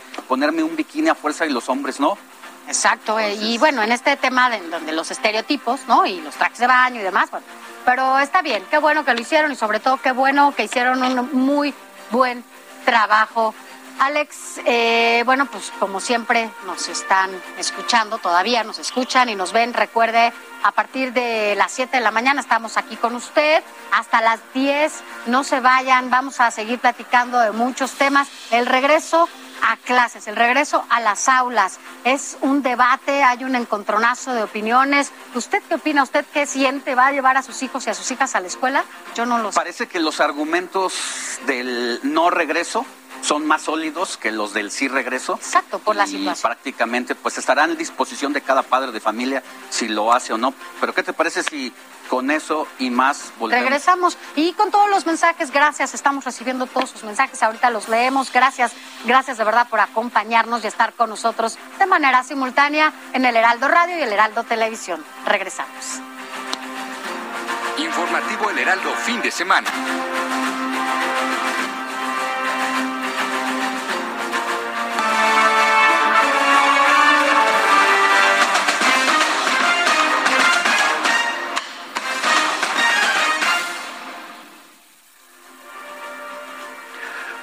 Buenos días a toda la gente, por supuesto, que nos está viendo y escuchando. Vamos con toda la información que se está registrando durante estas últimas horas en el magno evento deportivo que ya todos sabemos allá desde tierras japonesas justamente. Y es que vamos a hablar de la decimosexta medalla de oro para los Estados Unidos en básquetbol varonil de 20 ediciones hasta este momento que se han realizado. La selección de las barras y las estrellas tomó revancha de la derrota que sufrió en su primer partido de esta edición ante Francia y derrotó al mismo rival en la final por un marcador de 87 a 82. Esto, insisto, en cuestión de los Estados Unidos. Hace poco, hace cosa de instantes, se realizó el partido por el bronce en donde Australia superó a Eslovenia. Entonces, pues bueno, eso ya queda completamente definido en cuanto al medallero para este deporte, el deporte ráfago, por supuesto, pero hablando también de otras precias, hablemos de lo que sucedió durante la madrugada de ayer para hoy en los clavados. Varonil desde la plataforma de los 10 metros en la final de la categoría, por supuesto, y es que el mexicano Andrés Villarreal finalizó su participación, eh, bueno, con el doceavo lugar, la verdad es que no le fue bien, tuvo sus primeros clavados bastante complicados. Al final China pues hace el 1-2 llevándose tanto la presea dorada como la de plata, mientras que el favorito de estos juegos veraniegos fue el británico Tom Dale, a quien ya todo el mundo conoce por su manera de tejer y que al final pues se queda con el bronce. La verdad es que en, en algunos momentos de la competencia iba liderando, pero al final pues no pudo mantenerle el ritmo a los asiáticos. Así hasta este momento el reporte de lo que está sucediendo allá en el magno evento deportivo, que aparte ya es hoy de manera completa el último día de actividades, ya esperando mañana pues bueno el cierre y pues reportar mañana lo que vaya a suceder, Sofía Alex, ¿no? Y pues sí, y pues ya. Allá, como dices, en tierras japonesas. Allá, en el Medio Oriente. Allá, allá muy lejanas. Ah, del otro lado del mundo. Muy bien, muchas Así es. gracias. No, de ustedes. Eh, Adrián al rato seguramente hacer la mención. Hay mucho más. Eh, nuestro reporte, bueno, sin duda es el tema de temas, el reporte COVID-19. Sin duda estamos peor casi que nunca. En las últimas 24 horas se registraron eh, más de 21 mil nuevos casos y 568 defunciones. Con esta, pues con esta nueva cifra ya son más de 240 mil muertes por coronavirus. Así es, y son cifras pues bastante conservadoras por parte Conservadoras, de la Federación, porque ya hemos visto distintos reportes extraoficiales, el propio INEGI ha eh, pues de alguna manera exhibido eh, el rigor para documentar las muertes y los contagios específicamente. Por lo Entonces, menos el 30% más, ¿no? Eh, Mínimo. por lo menos el 30% más de lo que nos dicen. O sea, si estamos hablando de 250 mil, 250 y tantas mil fallecimientos, Agréguele otros 100 mil. agregarle otros 100 mil. Está, de verdad es muy complicado. Yo creo que debemos de dimensionar bien lo que estamos viviendo. Si no tomamos conciencia nosotros como ciudadanos, mire, las autoridades podrán hacer lo que sea, pero nosotros, es nuestra responsabilidad, es tu vida, es mi vida. Si tú no te preocupas por tu vida, pues entonces ya no sabemos qué, qué nos pueda eh, ocupar en este, en este mundo. Y bueno, pues la Secretaría de Salud puso eh, el día de ayer a la Ciudad de México en semáforo rojo epidemiológico junto a seis estados más. ¿Qué serían? Colima, Guerrero, Jalisco, Nuevo León, Nayarit y Sinaloa. Mientras aquí en la Ciudad de, de México, Eduardo Clark, quien es el director de la Agencia de Innovación Pública de la capital y que contabiliza casos, camas específicamente con el tema relacionado al coronavirus, pues reconoció que a pesar de que hay más hospitalizaciones que la semana pasada, los contagios no incrementaron, según él, por lo que la Ciudad de México va a quedar en semáforo naranja, contrario a lo que dice Hugo López Gatel. Y pues esto también es parte de otro capítulo de enfrentamiento entre las dos autoridades. Por un lado, la jefa de gobierno y por el otro, específicamente, Hugo López Gatel, subsecretario de Salud Federal. Bueno, es que con Hugo López Gatel, Y bueno, justamente con esto que tú dices ante el anuncio de la Secretaría de Salud, eh, buscamos a la jefa de gobierno para conocer su postura ante esta decisión eh, de declarar a la capital del país en color rojo y escuchemos lo que dijo. A semáforo en color rojo la Ciudad de México. Sí, pero para nosotros estamos en naranja. En la mañana vimos todos los argumentos, se está estabilizando, la ciudad está en naranja y lo más importante es que todos nos sigamos cuidando. ¿Qué le diríamos entonces a la sociedad mientras dice el gobierno federal semáforo rojo, luego semáforo naranja? Sí, estamos en semáforo naranja y lo más importante es que no se cierran actividades, sino que tenemos que seguirnos cuidando todos. Pues ahí está lo que dice enérgicamente la jefa de gobierno de la Ciudad de México. Y ya lo decía Sofi, este trabajo de enfrentar esta pandemia no solamente corresponde a las autoridades políticas, ni al personal sanitario desplegado en todo el país, en todos los centros de salud, hospitales, sino pertenece también y es obligación de la, de la población en general, eh, pues hacer eh, y cumplir el protocolo, porque hemos bajado la guardia, se nos olvida que todavía estamos en crisis pandémica y muchas de las veces pues nos estamos confiando precisamente con el tema de las vacunas. Y por eso el secretario de salud del estado de Nuevo León eh, en una de sus conferencias de COVID-19 de esta semana, aprovechó para en tono enérgico regañar a los habitantes del estado y pide que por favor dejen de salir y comportarse como si nada pasara. Lo que me gustaría decirles es, cuídense. Ya me he cansado de mil maneras de decírselo, de decírselos por la buena, por favor, por muchas palabras, con muchas palabras y muchas acciones, todo el personal de salud.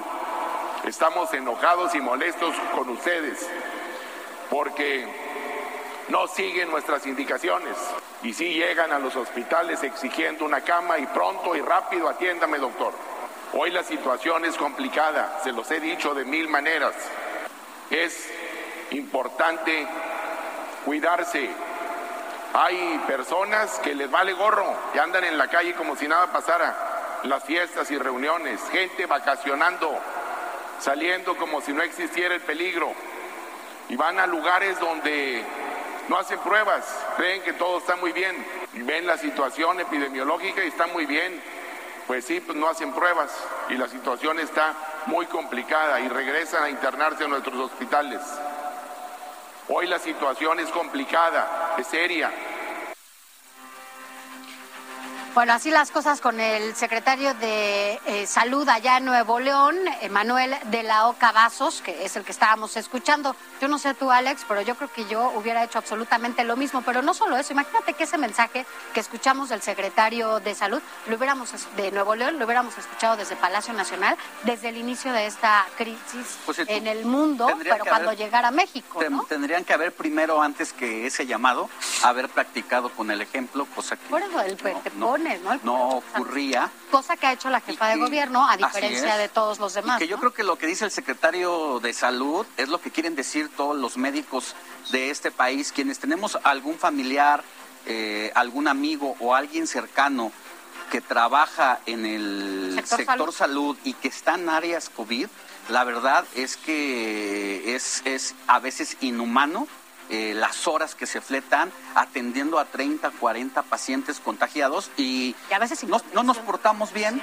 pero cuando estamos malitos, sí llegamos pateando la puerta del hospital queriendo que nos atiendan en el momento en que llegamos y queremos una cama disponible para nosotros, situación que es muy complicada por todo lo que estamos viviendo. No, y además también decirlo, bueno, siempre lo hemos hecho desde este espacio, el reconocimiento al personal, a todos los que trabajan y a las que trabajan en estos hospitales que han sido convertidos eh, a centros COVID, a estos espacios también que se han ampliado para para atender a las pacientes con COVID. La verdad es que el reconocimiento, porque a pesar de que a veces no cuentan con los insumos necesarios para dar atención a los pacientes que llegan ya en momentos de crisis, dan todo, dan la vida. Por eso da mucho coraje y por eso entendemos lo que dice justamente el secretario de Salud de Nuevo León.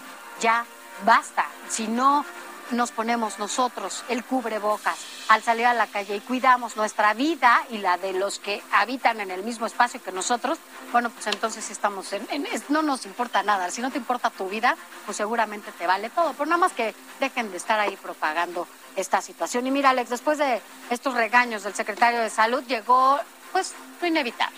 Pues ayer se anunció el retorno de la entidad al semáforo rojo de riesgo epidemiológico en el último día el estado de Nuevo León registró 1.629 nuevos casos de contagio de COVID, así como lamentablemente 38 decesos. Asimismo, la dependencia de esta Secretaría de Salud eh, allá en Nuevo León anunció restricciones a la movilidad entre las que se encuentran un menor aforo a eventos deportivos, museos, teatros, restaurantes, supermercados, entre otros.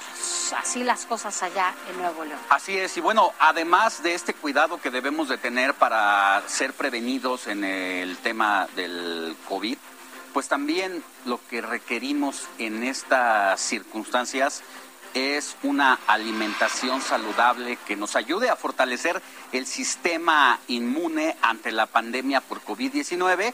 Esto es realmente necesario. La Organización Mundial de la Salud recomienda aumentar el consumo de frutas y verduras, leguminosas, granos enteros y consumir agua simple en lugar de bebidas azucaradas. Y para conocer más sobre esto, ¿qué podemos comer? ¿Qué podemos beber? Cómo hacemos una dieta balanceada que ayude a reforzar nuestro sistema inmunológico. Hoy platicamos con la doctora Karina Frías Luyando, ella es médico bariatra y tiene precisamente pues las recomendaciones que necesitamos para esta situación que estamos viviendo. Doctora Karina Frías, muy buenos días, es un gusto tenerle con nosotros en el informativo de fin de semana. Hola, ¿qué tal? Muy buenos días, muy buenos días. Gracias por esta invitación. Alejandro, Sofía, muchísimas gracias.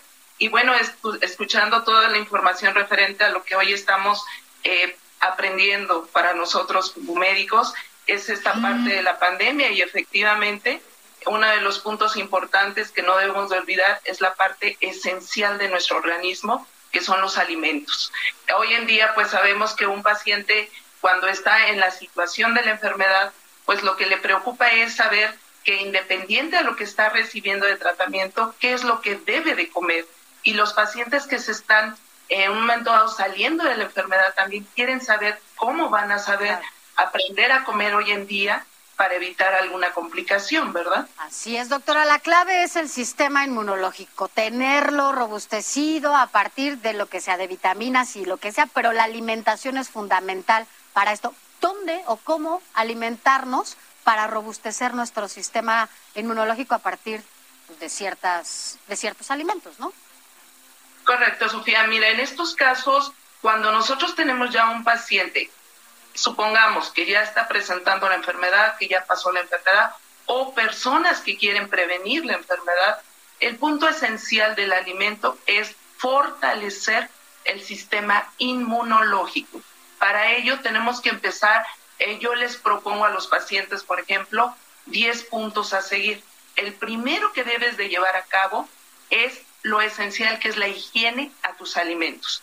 ¿Cómo voy a poder tratar a mis alimentos para no contaminarlos? Bueno, es un mecanismo que hoy en día también es importante enseñarles el lavado de tus verduras, desinfectar tus verduras, tus frutas, cómo voy a adquirir mis proteínas sin alterarlas para que podamos extraerle las propiedades de la proteína para seguir fortaleciendo sistema inmunológico, sistema digestivo, mantener sistema muscular y llevar todo un control metabólico estable.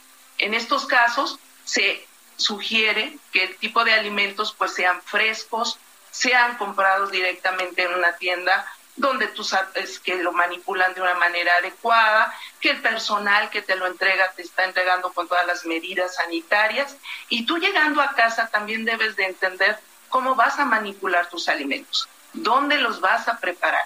El manejo también importante que hoy estamos llevando a cabo es cómo manejar tus utensilios en, en casa, en este caso el tipo de vaso, el tipo de eh, plato, eh, qué tipo de, no sé, algún tipo de aparato donde vas a preparar tus alimentos, en qué condiciones de higiene están. Y la otra parte esencial es lo que es cómo voy a preparar los alimentos.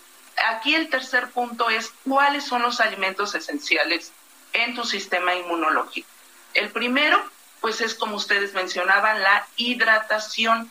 Sí, efectivamente, estamos sugiriendo que sean líquidos, de preferencia agua, evitando lo que son jugos eh, tal vez muy condimentados o muy azucarados, lo que viene siendo si vas a preparar agua de frutas, tratar de evitar ahorita un poco el consumo de azúcar.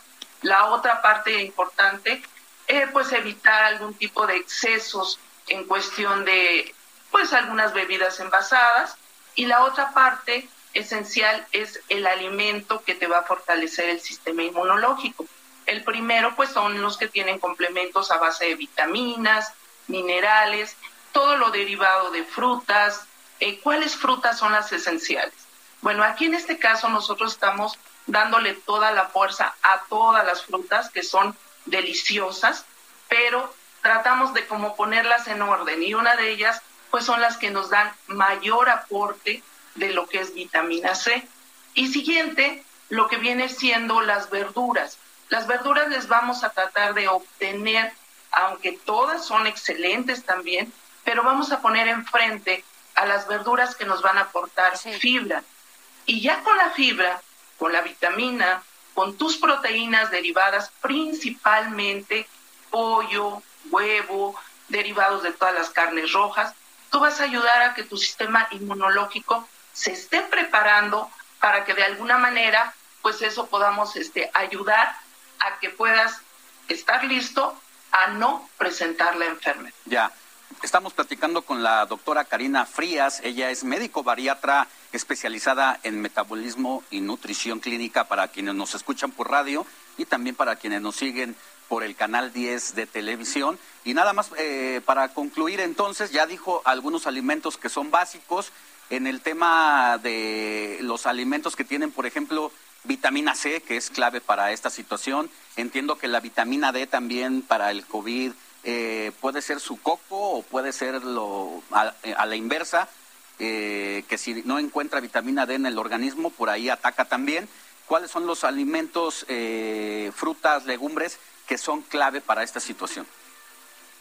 Claro, mira, en este caso, Alejandro, yo te sugiero que sí, efectivamente se da mucho a que el paciente debe consumir vitamina C, vitamina D, pero recordemos que todos nuestros alimentos lo contienen.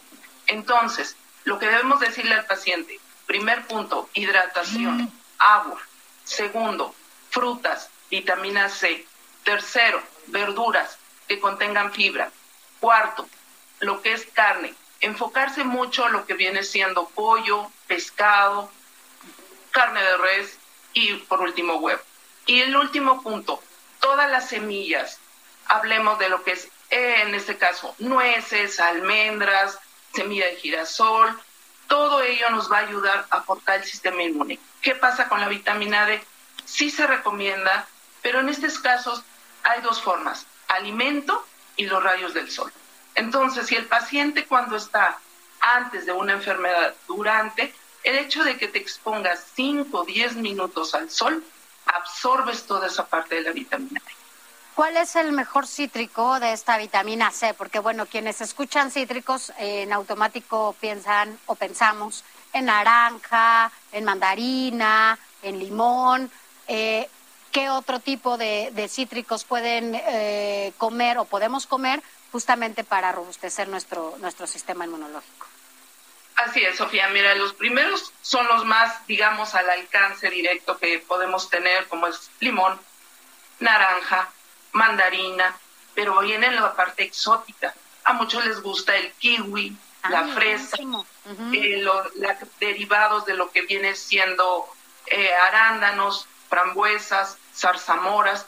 Todos los alimentos te aportan y van, claro, definiéndose qué es lo que te van a ofrecer más pero siempre salen a la vanguardia de lo que viene siendo lo más rico, ¿no? Un jugo de naranja, que lo puedes combinar perfectamente con fresa, perfectamente puedes hacerte tus jugos a base de fresa con kiwi. Entonces, es una serie muy hermosa de combinar los colores, los sabores, a lo cual te va a ayudar mucho a fortalecer sistema inmunológico.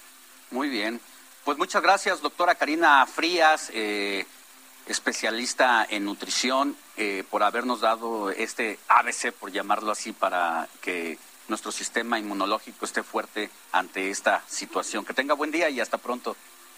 Gracias, Alejandro. Gracias, Sofía. Muchísimas gracias a todo tu público. Gracias, aquí estamos. Gracias, doctora. Bueno, pues así las cosas, ya sabemos. ¿Te gusta el limón? Me gusta mucho el limón. ¿La naranja? Me gusta también. Para la... Fíjate, el kiwi a mí me gusta mucho kiwi, fresas, todos los frutos rojos me encantan. Entonces, bueno, no hay pretexto, hay que alimentarnos más que nunca bien, no es que comamos mucho, bien para que nuestro sistema inmunológico esté sano. Ya lo escuchó usted. Mandarinas, viene la época de las mandarinas.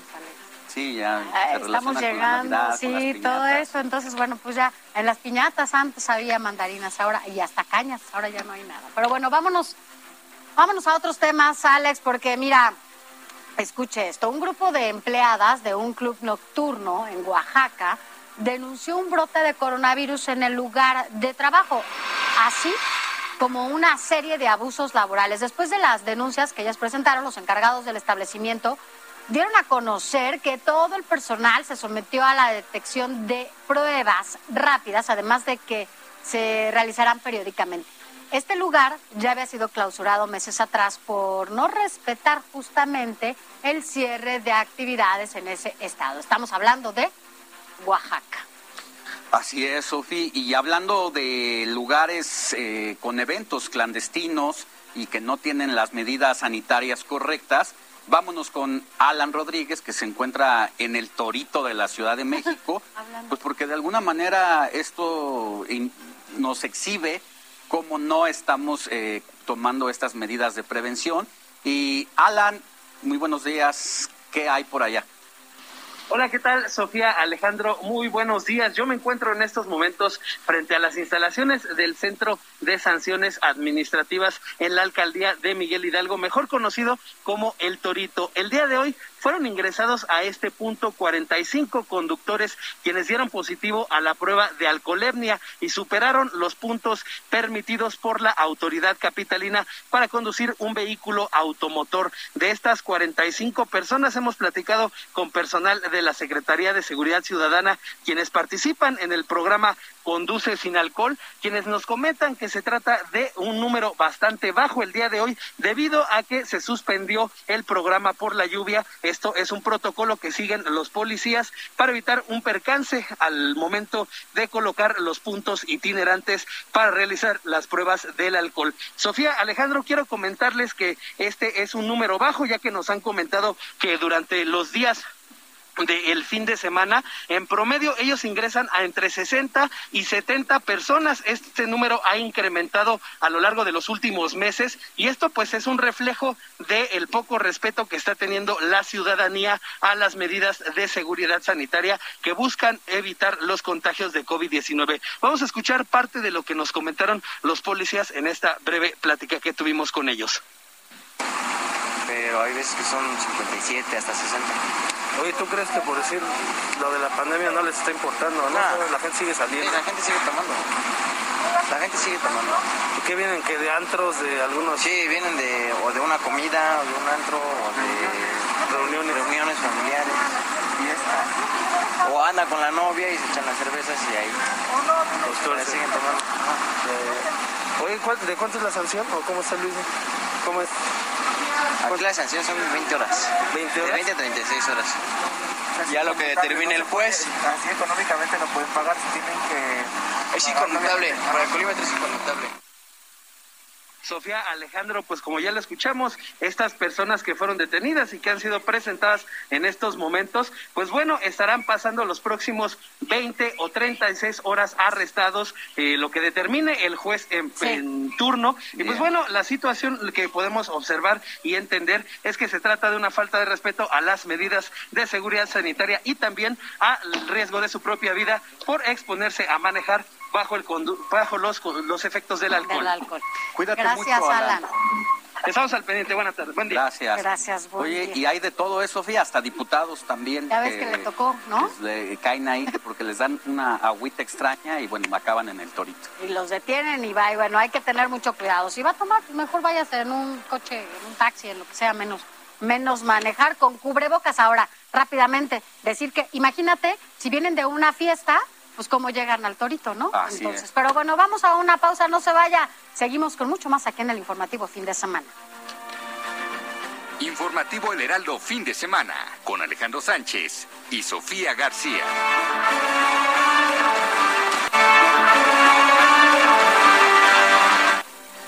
Gracias por continuar con nosotros en este. Bueno, pues estamos haciendo un recuento de todo lo que está pasando con el COVID aquí en México, porque sin duda bueno, se ha incrementado y merece toda la atención de cada una y uno de nosotros. Y es que por el aumento de casos positivos del coronavirus en las últimas semanas, bueno, pues evidentemente los hospitales se han saturado, Alex, se han llenado. Hay varios hospitales que ya no tienen cupo, que ya están eh, llenos, que ya no hay camas. Y esto de alguna manera pues eh, tiene la alerta también al sector salud, ¿no? Y con ello, pues la demanda de oxígeno para quienes padecen esta enfermedad, ya tuvimos una mala experiencia en los meses de febrero, de marzo, donde veíamos colas enormes de personas buscando el oxígeno, que se tardaban más en llenar un tanque de oxígeno que en consumirlo el paciente, ¿no? Pero Te voy a decir algo y además acuérdate también que en eso, en los abusos que se cometen por justamente en la mañana dan un costo, en la noche, en la madrugada dan otro costo. Lucrar con la vida y eso sin duda, bueno, pues lastimó muchísimo porque había gente que no tenía, no tenía dinero y sin duda, bueno, pues consigues, para salvar tu vida, pues consigues lo que sea, ¿no? Y por este incremento de casos positivos del coronavirus, en las últimas semanas los tanques de oxígeno volvieron a ser requeridos, como ya decías, en grandes cantidades. Vamos justamente con Gloria Piña, quien tiene pues toda la información acerca de la demanda del oxígeno. Gloria, ¿cómo día, estás? Gloria. Hola, ¿qué tal, Sofía? Alejandro, muy buen día. Así es, desde tempranas horas de la mañana, mi compañero Ernesto Ascona y yo en la cámara, pues estamos realizando diferentes recorridos a establecimientos donde venden oxígeno. El día de hoy nos encontramos justamente en uno que es 24 horas, que se encuentra sobre Calzada de Tlalpan y Avenida Periférico, donde, pues desafortunadamente, como bien refieres, en las últimas semanas aquí han tenido un aumento aproximadamente del 200% de personas que vienen a buscar, a comprar oxígeno, a rellenar oxígeno para sus familiares que están siendo atendidos en casa, ¿no? Lo que nos refieren este, los vendedores es que aproximadamente al día atienden de 600 a 700 personas que vienen a recargar oxígeno. Como el día de hoy que tenemos de mi lado eh, derecho a uno de los clientes que viene pues por oxígeno. ¿Me podría decir su nombre, señor? Ah, sí, buenos días. Mi nombre es José Mancisidor. Señor, el día de hoy pues a qué viene? Bueno, vengo a adquirir en renta dos equipos. Es un tanque de oxígeno portátil y un concentrador para un enfermo. Ok, y este enfermo se encuentra hospitalizado, lo van a llevar a casa, ¿cómo va a ser su tratamiento? En este momento está hospitalizado, tiene 23 días hospitalizado, de los cuales 21 estuvo intubado. De hecho, pues es un milagro que esté vivo, lo digo con toda honestidad. Y ahorita, por la situación que estamos viviendo, el exceso de enfermos, eh, nos lo están entregando desde mi punto de vista, y lo voy a decir con todo respeto, indebidamente, pero vamos a tratar en casa pues de darle todas las atenciones que le están brindando en el hospital. Justamente usted como cliente, ¿cómo ha detectado pues la llegada de personas que vienen a comprar oxígeno y esta tercera olla en general? No, bueno, la situación está complicada realmente, ¿no? Este, si usted se para aquí cinco minutos, va a entrar, va usted a ver entrar y salir gente al por mayor, ¿no? Entonces sí está complicado, muy complicado el asunto. Y el día de hoy, ¿cuántos eh, tanques compró y más o menos cuánto fue el precio que usted está pagando por ellos? Bueno, ahorita en renta por los dos equipos estoy pagando cuatro mil pesos. Y bueno, pues esto va a crecer, no va a ser nada más este... El tratamiento es muy caro y, el oxígeno está, pues, eh, con... su costo es alto, ¿no? Entonces, este, pues nos estamos tratando de preparar y hay que sacar fuerzas de flaqueza para hacerle frente a esta situación. Por supuesto. Le agradezco de verdad muchísimo.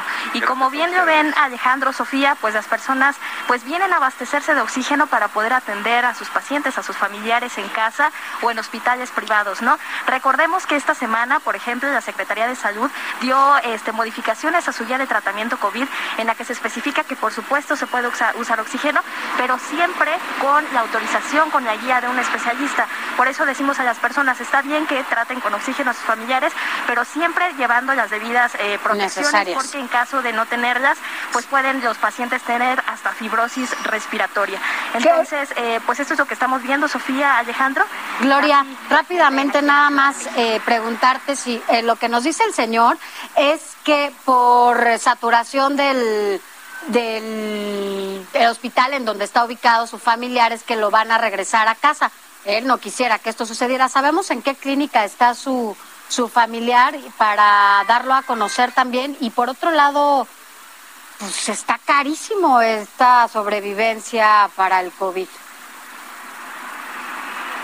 Exacto, sí, este, su familiar se encuentra eh, hospitalizado aquí en el Instituto Nacional de Enfermedades Respiratorias, que se encuentra justo del lado este, derecho, eh, sobre avenida Calzada de Tlalpan, y sí, lo están dando pues de alta para ya ser atendido en casa, y como dices, los tratamientos pues son realmente caros.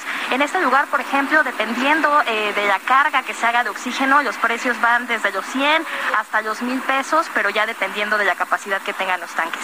Pues ya, mira, yo tengo una pregunta, Gloria, justo a tus espaldas eh, se encuentra un letrero que dice que la recarga nocturna de oxígeno cuesta 200 pesos de 8 de la noche a 8 de la mañana, lo que nos hace saber, incluso yo lo he vivido ahí en ese lugar que está sobre calzada, casi esquina de calzada de Tlalpan, es que en la mañana tiene otro precio y hasta este momento pues la autoridad eh, del federal a, través de la Procuraduría Federal del Consumidor eh, pues no eh, rige los precios de que debería de ser uno específicamente, ¿no? Cualquier hora. 200 pesos en la noche, creo que tengo entendido que en la mañana, en el día, 160 por algo así. Así es, justamente nosotros les preguntábamos por qué incrementan los precios durante la noche y lo que nos mencionan es que son muy pocos los lugares que mantienen pues servicio hasta todo el día, ¿no? Este lugar, por ejemplo, es 24 horas, pero lo que nos dicen, por ejemplo, es que normalmente los lugares cierran a las 5 eh, de la tarde, los fines de semana, ¿no? Ellos se mantienen dando servicio 24 horas, esto incrementa pues por supuesto el precio a 200 pesos, que es pues el tanque más, más pequeño, ¿no? De ahí pues te podrás imaginar, yo me imagino imagino se duplica el precio. Bueno. Lamentable la, la situación, Gloria, porque igual yo también estuve yendo a ese lugar eh, muchas veces eh, en algún momento que así se requirió y sí, en la noche si, si, si se ocupaba este oxígeno en la noche, bueno, tenías que pagar más, había unas filas inmensas, la verdad es que esperamos que todo mejore y que se dejen de estos abusos, como dices Alex, que haya alguien que regule estos costos, porque sí, abusan y abusan. Entonces, bueno, gracias Gloria. Gracias a ustedes, seguimos pendientes. Así las cosas. Alex, vámonos a, otros temas. El presidente Andrés Manuel López Obrador desconoció los resultados de la medición sobre pobreza del Coneval.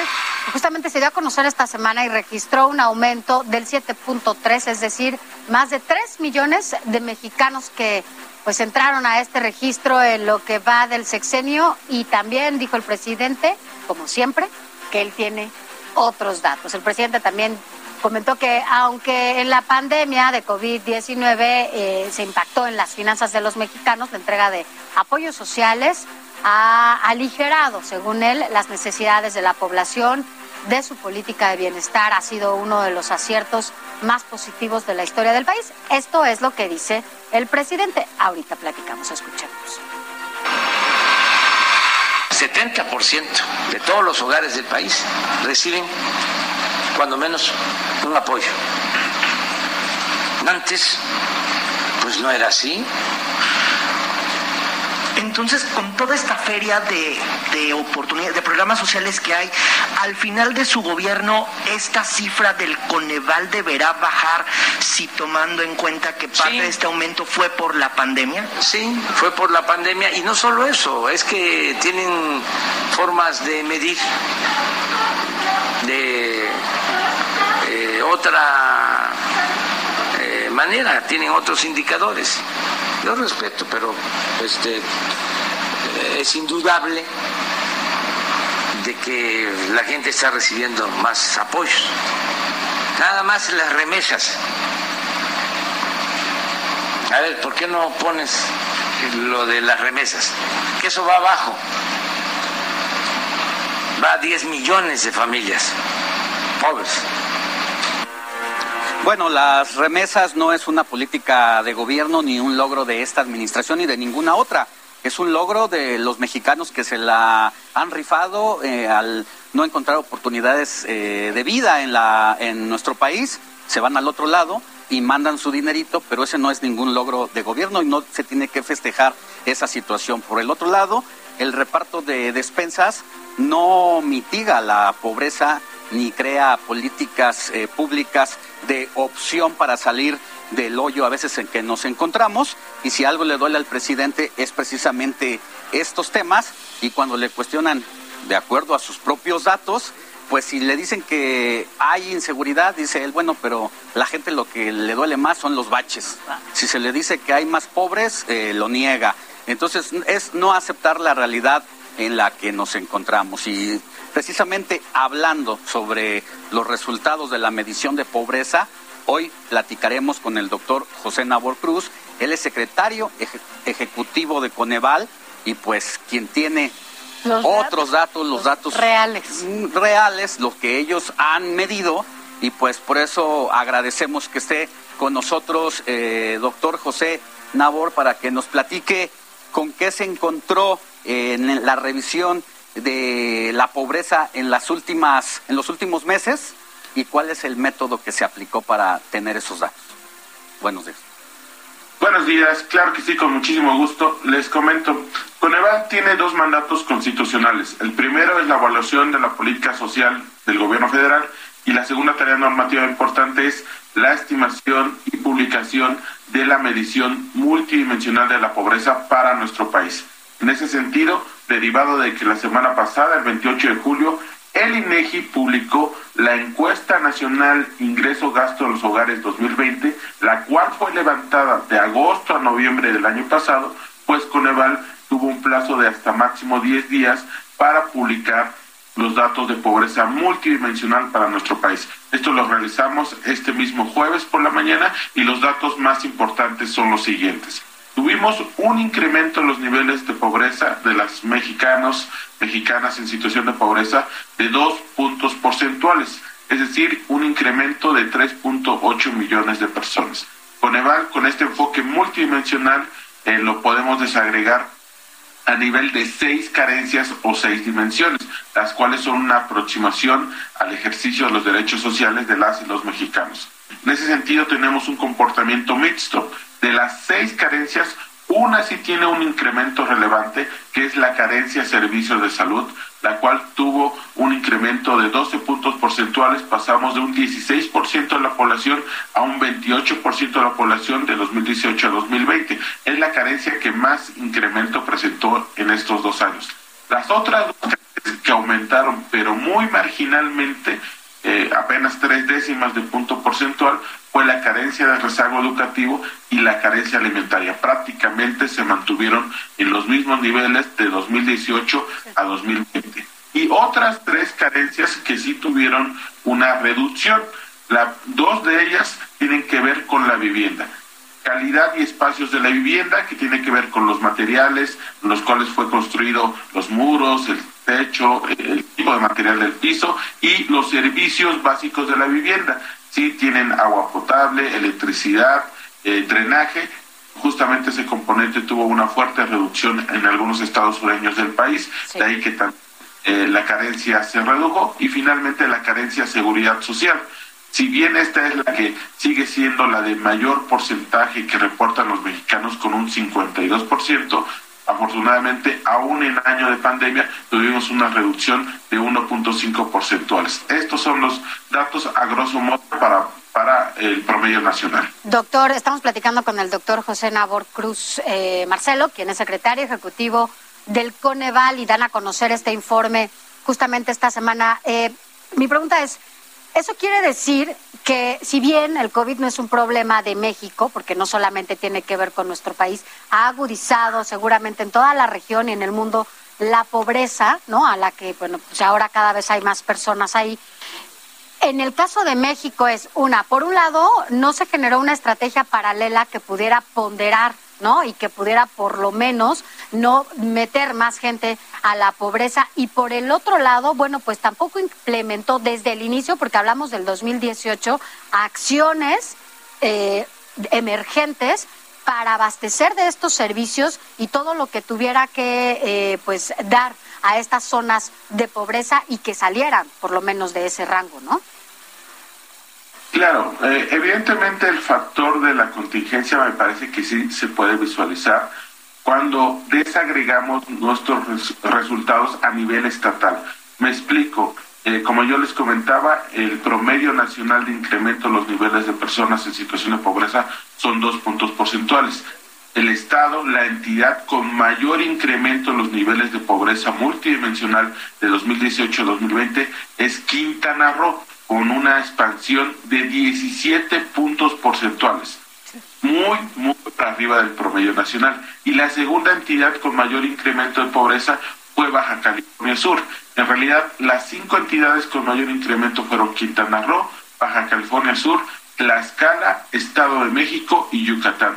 Claramente, de estas cinco entidades, Tres, tienen un componente turístico al interior de sus actividades locales muy fuerte, sobre todo evidentemente las de mayor incremento, sobre todo Quintana Roo, que antes de la pandemia, en 2018, tenía alrededor del 30% de su población en situación de pobreza, los datos que damos a conocer desde Coneval el día jueves, 48% de su población en situación de pobreza.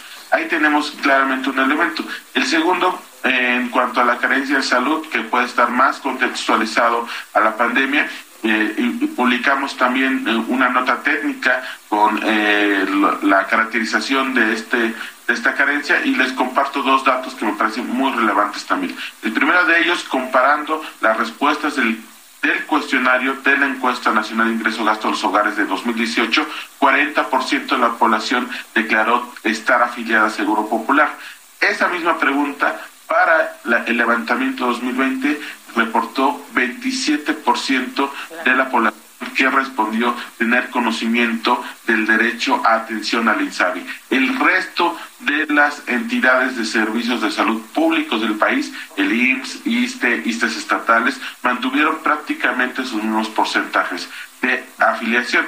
Sin embargo, sí se dio una reestructuración muy fuerte en la demanda de los servicios de salud, como claramente lo recordamos el año pasado, y aumentó aquellos mexicanos que tuvieron un problema de salud y buscaron una atención en el sector privado. Los consultores de farmacia tuvieron un incremento de más de dos millones de mexicanos que buscaron atención y ahí tuvieron la consulta médica y los consultorios hospitales privados tuvieron un incremento de más de cuatro millones de mexicanos de 2018 a 2020. En general, la encuesta nos dice que 42 millones de mexicanos tuvieron un problema médico, buscaron atención y en 2020 27 millones de estos lo tuvieron en el ámbito privado y el resto en el ámbito de los servicios de salud del país.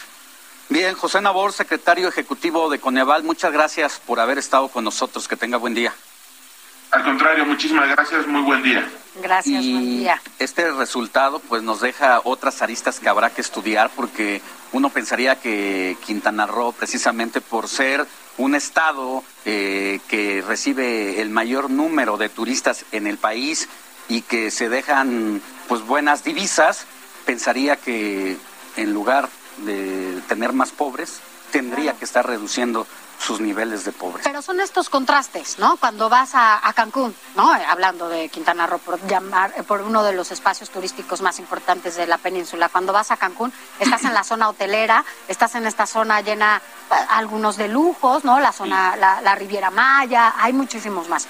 Y te vas a la zona donde vive la gente que trabaja en esos espacios y la verdad es que hay una pobreza brutal. Eh, mucha, a mí me tocó ir en algún momento a cubrir uno de los huracanes allá que, sufrieron en la península y te ibas a estas zonas y de verdad la gente vive en condiciones lamentables. Y entonces, ¿qué está pasando con estos contrastes en donde por un lado van y trabajan en estos maravillosos hoteles eh, de gran turismo y llegan a sus zonas donde viven y pues a veces ni banquetas, ni calle, hay el polvo, o sea, tienen que caminar en la tierra.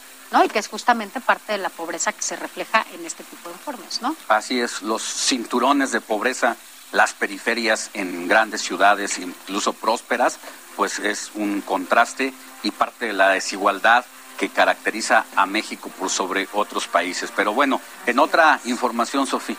Así es, Alex, vámonos a otros temas. Mira, desde el día de ayer, eh, como ya se lo hemos comentado y se lo dijimos hace unos minutos, pues está la pelea por los colores del semáforo epidemiológico, sobre todo aquí en la capital del país. Aquí en el informativo de fin de semana, pues por supuesto nos importa muchísimo su salud y también la economía, por eso lo platicamos y por eso damos a conocer este tipo de información, eh, no solo en la ciudad, sino en el país entero. Por eso agradecemos y tenemos hoy aquí en la línea a Erdel Ruiz, Erdelí Ruiz, doctor en ciencias eh, matemáticas por la UNAM, para platicar sobre todo de este, de este tema, de este semáforo, de estos eh, números, doctor, que ha confrontado a las autoridades, pues locales y federales, particularmente aquí en la Ciudad de México. Doctor, muy buenos días, gracias por estar con nosotros. ¿Qué tal? Muy buenos días a sus órdenes. Pues mira, creo que el subsecretario de Salud, López Gatel, lo describió muy bien en diciembre pasado cuando dijo que el color de semáforo es hasta cierto punto intrascendente, ¿no? En aquella discusión, o sea, porque volvimos a lo mismo. En, diciembre, recordarás, este, eh, todo, todo apuntaba a que la Ciudad de México el, 4 de diciembre tenía que pasar de color naranja a color rojo, porque así estaban los indicadores oficiales, y evidentemente tomaron una decisión pues más bien política que técnica y, lo evitaron. Esto salió a la luz gracias a una investigación del New York Times, que, gracias a la cual supimos que habían falseado las cifras para evitar el color rojo en aquella ocasión. ¿no? Pero ahora lo, que cambia son dos cosas. Por un lado, eh, no olvidemos que modificaron este, otra vez la metodología del semáforo hace poco, el 23 de julio, hicieron modificaciones para hacerlo más laxo, ¿eh? y aún así bajo esa versión más, más laxa, es decir, eh, eh, buscaban que, que, pudieran permanecer más en colores verdes y amarillos, no poniendo menos penalización a cada uno de los indicadores ni así le alcanzaba a la Ciudad de México para quedarse en color naranja y anunciar en color rojo. Pero bueno, ya es evidente que la decisión del gobierno de la ciudad es otra y pues ese es el problema de tener una jefe de gobierno que ya es precandidata presidencial porque ahora será el lujo de ignorar un lineamiento de la autoridad federal. Doctor, eh, la situación que está viviendo el país por el tema de la pandemia, pues también no se puede comparar con lo que pasó al inicio esta situación. No había vacunados, no había tantas pruebas eh, para detectar a personas contagiadas. Esta situación se ha modificado un poco.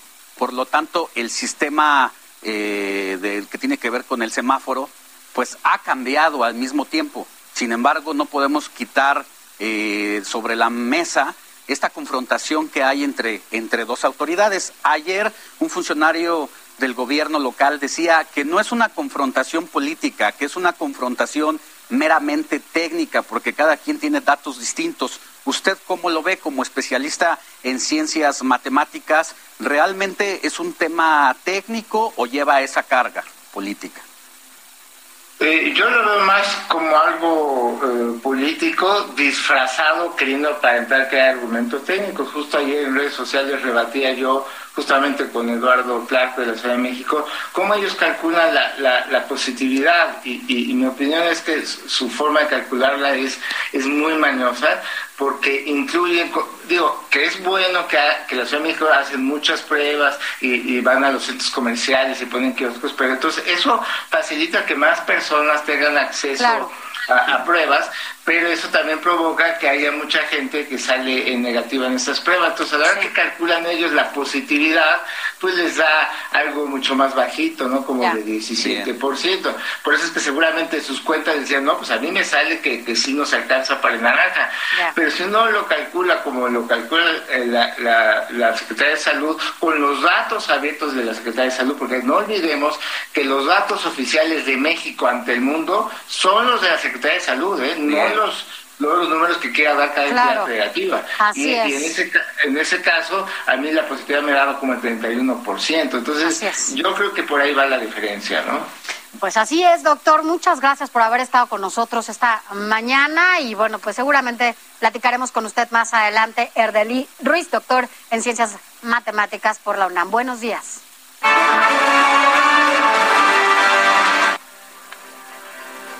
Seguimos en transmisión simultánea. Gracias por informarse con nosotros a través de todas las frecuencias radiofónicas del Heraldo Radio a lo largo y ancho del país, así como por el Heraldo Televisión. Y es momento de ir con Luis Ramírez, especialista de los temas inmobiliario, porque nos tiene información de este sector. Luis, buenos días, ¿cómo estás? Querido Alejandro, me da mucho gusto saludarte, buenos días. Y bueno, pues comentar que sin duda eh, comprobamos todos los días que los inmuebles son el activo más resiliente, son eh, por supuesto los activos que más perduran, los activos que más se eh, valoran y que con el tiempo pues todos hemos escuchado hablar de la plusvalía y de esa historia donde pues la abuelita compró un terreno en cinco pesos y hoy vale 20 millones. Y es que los inmuebles se, se, redensifican también. Esto lo ha entendido el gobierno, por ejemplo, el gobierno de la Ciudad de México, donde ahora eh, vemos precisamente que se han autorizado una serie eh, pues de permisos pues para justo redensificar, para rezonificar. Y bueno, es que algunas oficinas, como sabemos, y a causa de la pandemia, pues dejaron eh, de rentarse, dejaron de estar ocupadas. Hoy el home office es una realidad. Incluso esto que hacemos aquí, mi querido Alejandro, Sofi, pues ustedes en el estudio, yo por acá, en ese orden de ideas, pues es ah, como trabajamos el School Office, aunque ya se dijo que va a regresar eh, pues las oficinas, que van a regresar las escuelas. No obstante, las oficinas no van a seguir ocupadas al 100%. Muchas empresas han comprobado que el home office pues les viene bien. Entonces, este plan de redensificación que se autorizó ya en la Ciudad de México, va de reconversión, va a permitir reconvertir justamente los edificios de oficinas a eh, pues inmuebles residenciales o a hospitales. Esto es algo bien interesante porque lo hemos visto toda la vida en las ciudades, lo hemos visto cómo las ciudades crecieron, las zonas industriales parecían estar a las afueras de las ciudades y bueno, de repente cuando las ciudades crecieron, engordaron, se comieron prácticamente las zonas industriales y hoy vemos muchas zonas industriales que se redensifican y que ahora son edificios residenciales y justo esto está pasando en la Ciudad de México. Pero imagínate qué eh, buenas oficinas en reforma o en insurgentes que ahora se convertirán en eh, departamentos. Será muy, muy interesante poder verlo, poder eh, sobre todo observar cómo los inmuebles, insisto, son resilientes, se convierten. Y esto que está haciendo el gobierno de la Ciudad de México, eh, mi querido Alejandro Sofi, es algo que tienen que entender las personas como tú y como yo y sobre todo el auditorio, eh, que, los inmuebles, pues no hay que necear con ellos, los inmuebles son un negocio. Y hay veces que los inmuebles eh, pueden ser un local comercial muy exitoso y de repente pues dejó de ser local comercial o pues ya no es avenida o ya no es rentable, bueno pues hay que reconvertirlo, a lo mejor hacer co-living. Y eso es lo que enseñamos nosotros en la Academia de Vive de las Rentas, es lo que buscamos siempre estar reconvirtiendo inmuebles. Y por ejemplo ahora el éxito de nuestro negocio vive de las rentas.com precisamente es lograr optimizar los espacios a través de figuras como el co-living y todavía algo más avanzado, lo que nosotros llamamos los smart depas. Y entonces, querido Alejandro, quiero invitar a la audiencia a que puedan tomar una sesión de coaching con nosotros de 40 minutos, donde en cinco, precisamente les vamos a dar cinco lugares donde invertir en la Ciudad de México. Los invito a que entren a mi página vivedelasrentas.com para pedir esta sesión. No hay nada más que mandar un mensaje a mis redes sociales. Ahora las voy a decir, pero entender, insisto, que los inmuebles son un negocio, son resilientes y hay que ver cómo redensificarlos, cómo reconvertirlos. Otro ejemplo también es eh, pues casas muy viejas, casas que ya quedaron grandes porque se fue la familia, a lo mejor era una familia de cinco personas, hoy solamente está el adulto eh, o los adultos mayores ya sin los hijos, bueno, pues hay que rentar esas casas, hay que sacarles provecho, make money con los inmuebles. De esto les hablamos con mucho gusto en el programa de hoy que se transmite aquí por el Heraldo, justamente en todo el país a las 4 de la tarde. Sintonícelo hoy 4 de la tarde y para pedir esta sesión de coaching de la que hablo no tienes nada que hacer más que mandarme un mensaje a mis redes sociales. Me encuentras en Facebook, Twitter, Instagram, TikTok, en todos lados como Luis Ramírez Mundo Inmobiliario. Pregúntame, con mucho gusto te damos esta sesión de coaching. Escríbeme solamente, insisto, sin costo la sesión de coaching a Luis Ramírez Mundo Inmobiliario. Mi querido Alejandro, Sofi, pues los inmuebles siempre eh, serán eh, un vehículo muy seguro de inversión y sobre todo una necesidad que tenemos todos en varios momentos de nuestra vida. Desde que nacemos, nacemos en un inmueble, en un hospital, en eh, nos casamos y el casado casa quiere, el divorciado también casa quiere, y bueno, pues en todo momento estamos utilizando inmuebles. Muy bien, mi querido Luis. En tanto, esperamos que sean las 4 de la tarde para escucharte a través de las distintas frecuencias del Heraldo Radio. Que tengas buen día. Gracias, igualmente. Abrazo. Hasta pronto. Gracias, Luis. Y gracias también a todos ustedes porque, bueno, nos escuchan, nos mandan sus mensajes desde tempranito, desde las 7 de la mañana estamos recibiendo sus mensajes. Vamos a leer algunos, Alex, porque la verdad es que, mira, Dice, no, desde las 7, ya, yo iba a empezar a las 8 y la verdad es que desde las 7.26 de la mañana. Dice, buenos días, Sofi, hoy como siempre escuchándolos y viéndolos, muchas felicidades por un programa más, un saludo hasta el cielo, besitos a todos. Gracias, gracias. Más, nos escriben más, Alex. Dice, buenos días, ¿se entiende el incremento de precio de oxígeno en la noche? Porque recordemos que los salarios nocturnos son más caros, al igual que en domingos y días festivos. Y también nos escribe, buen día Sofía, Alex, suerte y bendiciones para todos y que nos vaya muy bien, eso sí, por supuesto, gracias igual para ustedes. Saludos desde Guanajuato, siempre los escuchamos, Sofi y Alex, mi hermana es maestra y tendrán clases de forma híbrida.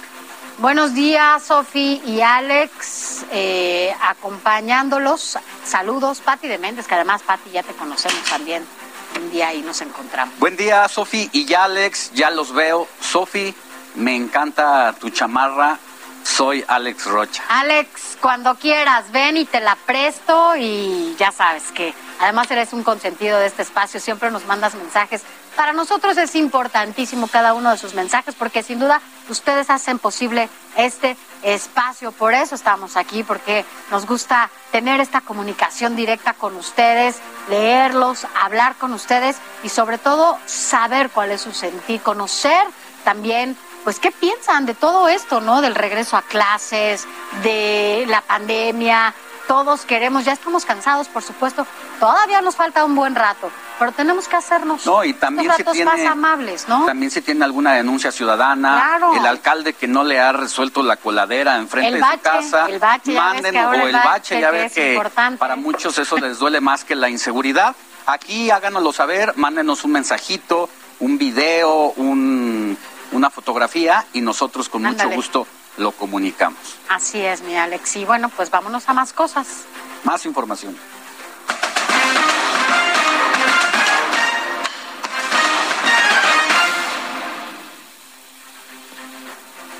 Hay muchísima más información en el mundo de los deportes y es que el tema del momento del verano, del año, de la década puede ser justamente la salida de Lionel Messi del Barcelona y los rumores de a dónde va a ir. Pues bueno, en las últimas horas se han rumorado cosas, tuiteado cosas y por ahí justamente el hermano del jeque de Qatar, que es el dueño del Paris Saint Germain, pues habría confirmado la llegada justamente del astro argentino al conjunto francés. Habría que ver qué es lo que va a suceder. También se dice que el propio club francés rentó, por decirlo de esta manera, la Torre Eiffel para el próximo martes y la última ocasión en la que esto había sucedido, pues justamente el conjunto de París eh, lo ocupó para presentar el fichaje de Neymar. Entonces, pues bueno, parece ser que todo esto está a punto de, de que pueda suceder. La verdad es que sería un bombazo esto de, de Messi a París. Digo, ya no sigue en Barcelona, incluso el Kun se siente traicionado con la directiva blaugrana porque habían dicho que justamente pues él llegaba a la ciudad catalana para jugar con su compadre y pues no fue así, Alex. Oye, Adrián, ¿cuánto le habrá costado precisamente al club haber resistido hasta esta etapa con Lionel Messi? Porque creo, entiendo que al final eh, pues dejaron de estirar la liga porque dijeron el pues las finanzas del club no dan para seguir encaprichados con un astro y un fenómeno como lo es eh, Messi. Pues Messi. Exactamente, justamente se habla del, del, fair play financiero, que es esta situación del tope salarial y también del dinero que se debe de manejar entre los clubes, de que esto fue lo que al final de cuentas eh, pues, pues, imposibilitó más bien eh, pues su continuación en el club. Incluso se habla de que Messi mañana ha citado a una conferencia de prensa para las 5 de la mañana hora de Ciudad de México, en la cual también va a hablar allá desde Barcelona de esta situación. Se rumora, fíjate, para hablar más o menos de números,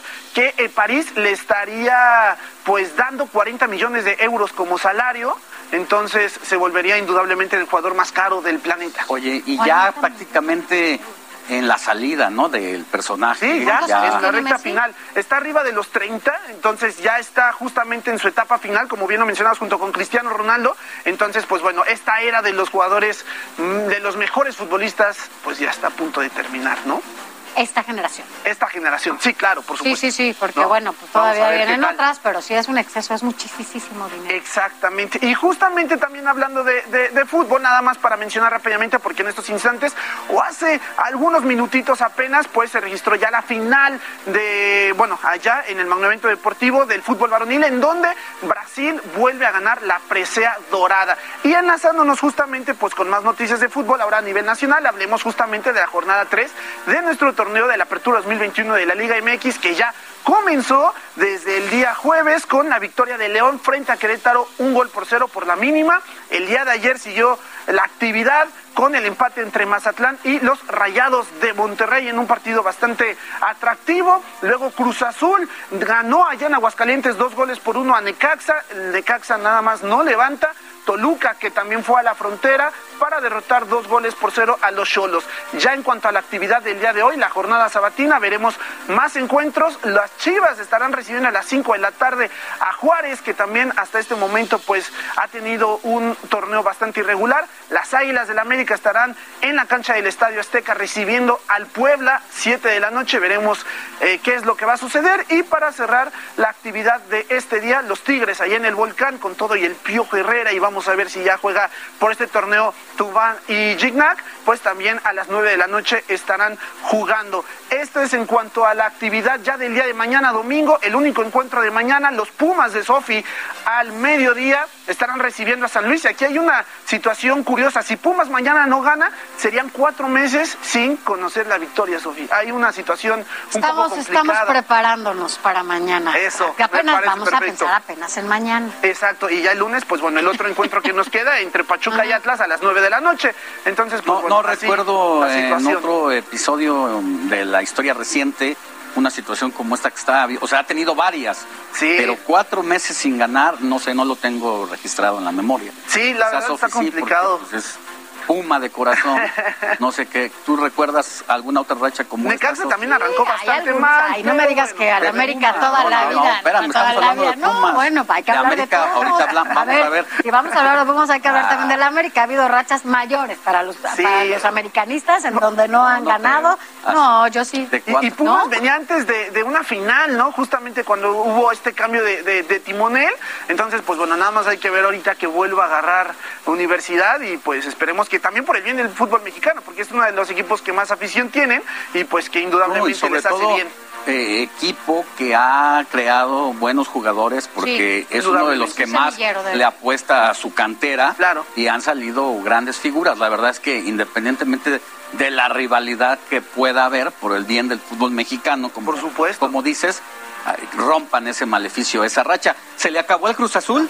Pero parece haberse la trasladado a Pumas. A ver, ¿y cómo le vas a poner ahora? ¿Eh? A ver, de, pues, de ah, la antes era Noria Pedregal. ¿no? ¿Verdad? ¿Eh? De la Noria Pedregal nada más se movió La tantito pumió, dentro de la, la ciudad. pumió. Esto es No, un ver, ¿qué bullying porque los dos son americanistas y no se vale. Necesito a alguien aquí que me ayude a equilibrar. Pero bueno, pues yo sí soy Puma, lo siento. Vayamos mañana a ver qué tal. Ya ¿No? lo estaremos platicando. Bueno, ¿y los americanistas?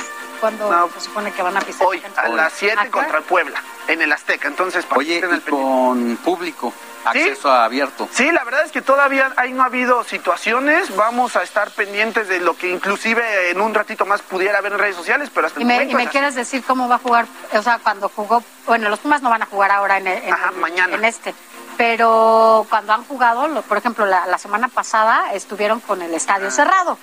Difere- a diferencia del Azteca. Híjole, Nada más para ver, decir acciones horas, ¿no? responsables desde los equipos, ¿no? Bueno, Ya no les falta ganar, ¿no? Pero Ajá, ahí vamos paso a paso, paso a paso.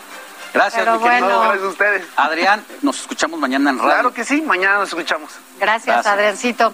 Vámonos a otros temas porque, bueno, pues es fin de semana, ¿no? Y aunque ya estamos un poco desesperados y demás, si usted pretende salir o algo, hágalo con mucha responsabilidad. Debemos usar el cubrebocas, no salga sin cubrebocas. ¿Le gustaría ver, por ejemplo, las luciérnagas junto a su familia, solo, en pareja? Bueno, veamos lo que nos preparó Antonio Anistro, que siempre nos comparte ah, pues, a dónde podemos ir cerca de la Ciudad de México.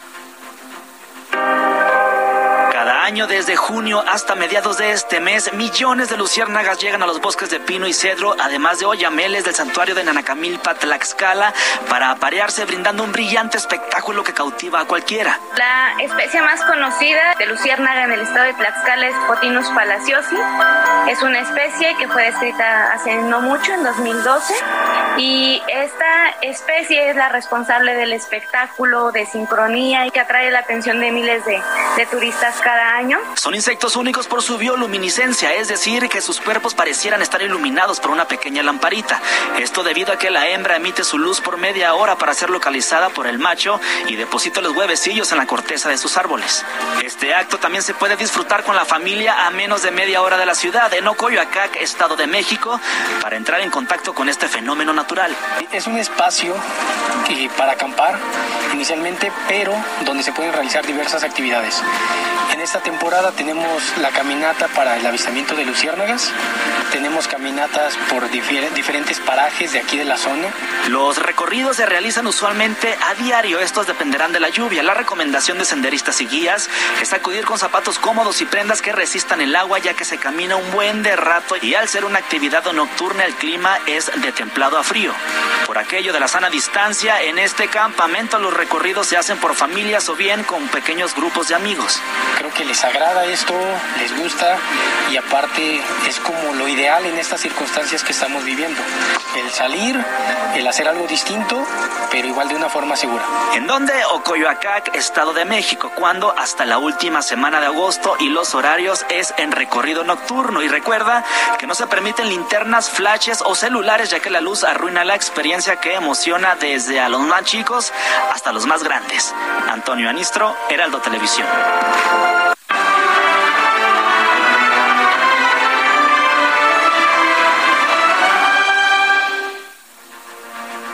Bueno, y después de pasar de estas opciones fuera de casa, por supuesto que también le presentamos y también le recomendamos mucho más que pueda quedarse eh, en casita si no es necesario salir. Y antes de cerrar con esta programación, pues le presentamos aquí como cada fin de semana a nuestro amigo y especialista en cine, Eduardo Marín, porque siempre nos tiene las mejores opciones en las distintas plataformas digitales. Y mi querido Eduardo, hoy de qué nos vas a hablar, qué nos recomiendas. ¿Cómo estamos? Buenos días. Sofi, buenos días, Alex. Encantado de estar día. con ustedes. Pues hoy voy a platicar de una película que recién se estrenó el día de ayer que es una película mexicana, se, se estrenó en cartelera, es Sin Señas Particulares. Es una película que ha sido premiada en diversos festivales, por ejemplo, en el Festival de Zurich, en San Sebastián, en fin, pero es una película indudablemente relevante, importante, al mismo tiempo también es inquietante porque aborda un tema eh, crudo, un tema de singular importancia muy significativo como es la violencia que azota al México actual desde hace más de una década eh, ante la existencia del crimen organizado en diversas zonas del país.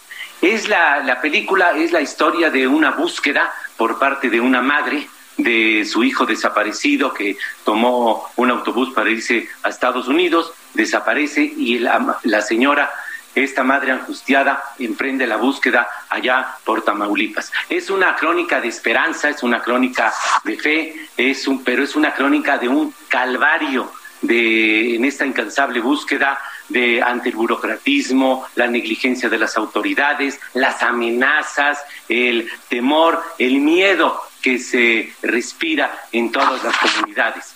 Es eh, sin duda un reflejo dramático, crudo, eh, del México real, y ese es su gran valor, se enfoca en las consecuencias de esa violencia en la población civil, en la gente indefensa, en la gente más vulnerable. Ese es el valor de la película, que por cierto es la ópera prima de una joven cineasta egresada del Centro de Capacitación Cinematográfica, eh, Fernanda Valadez.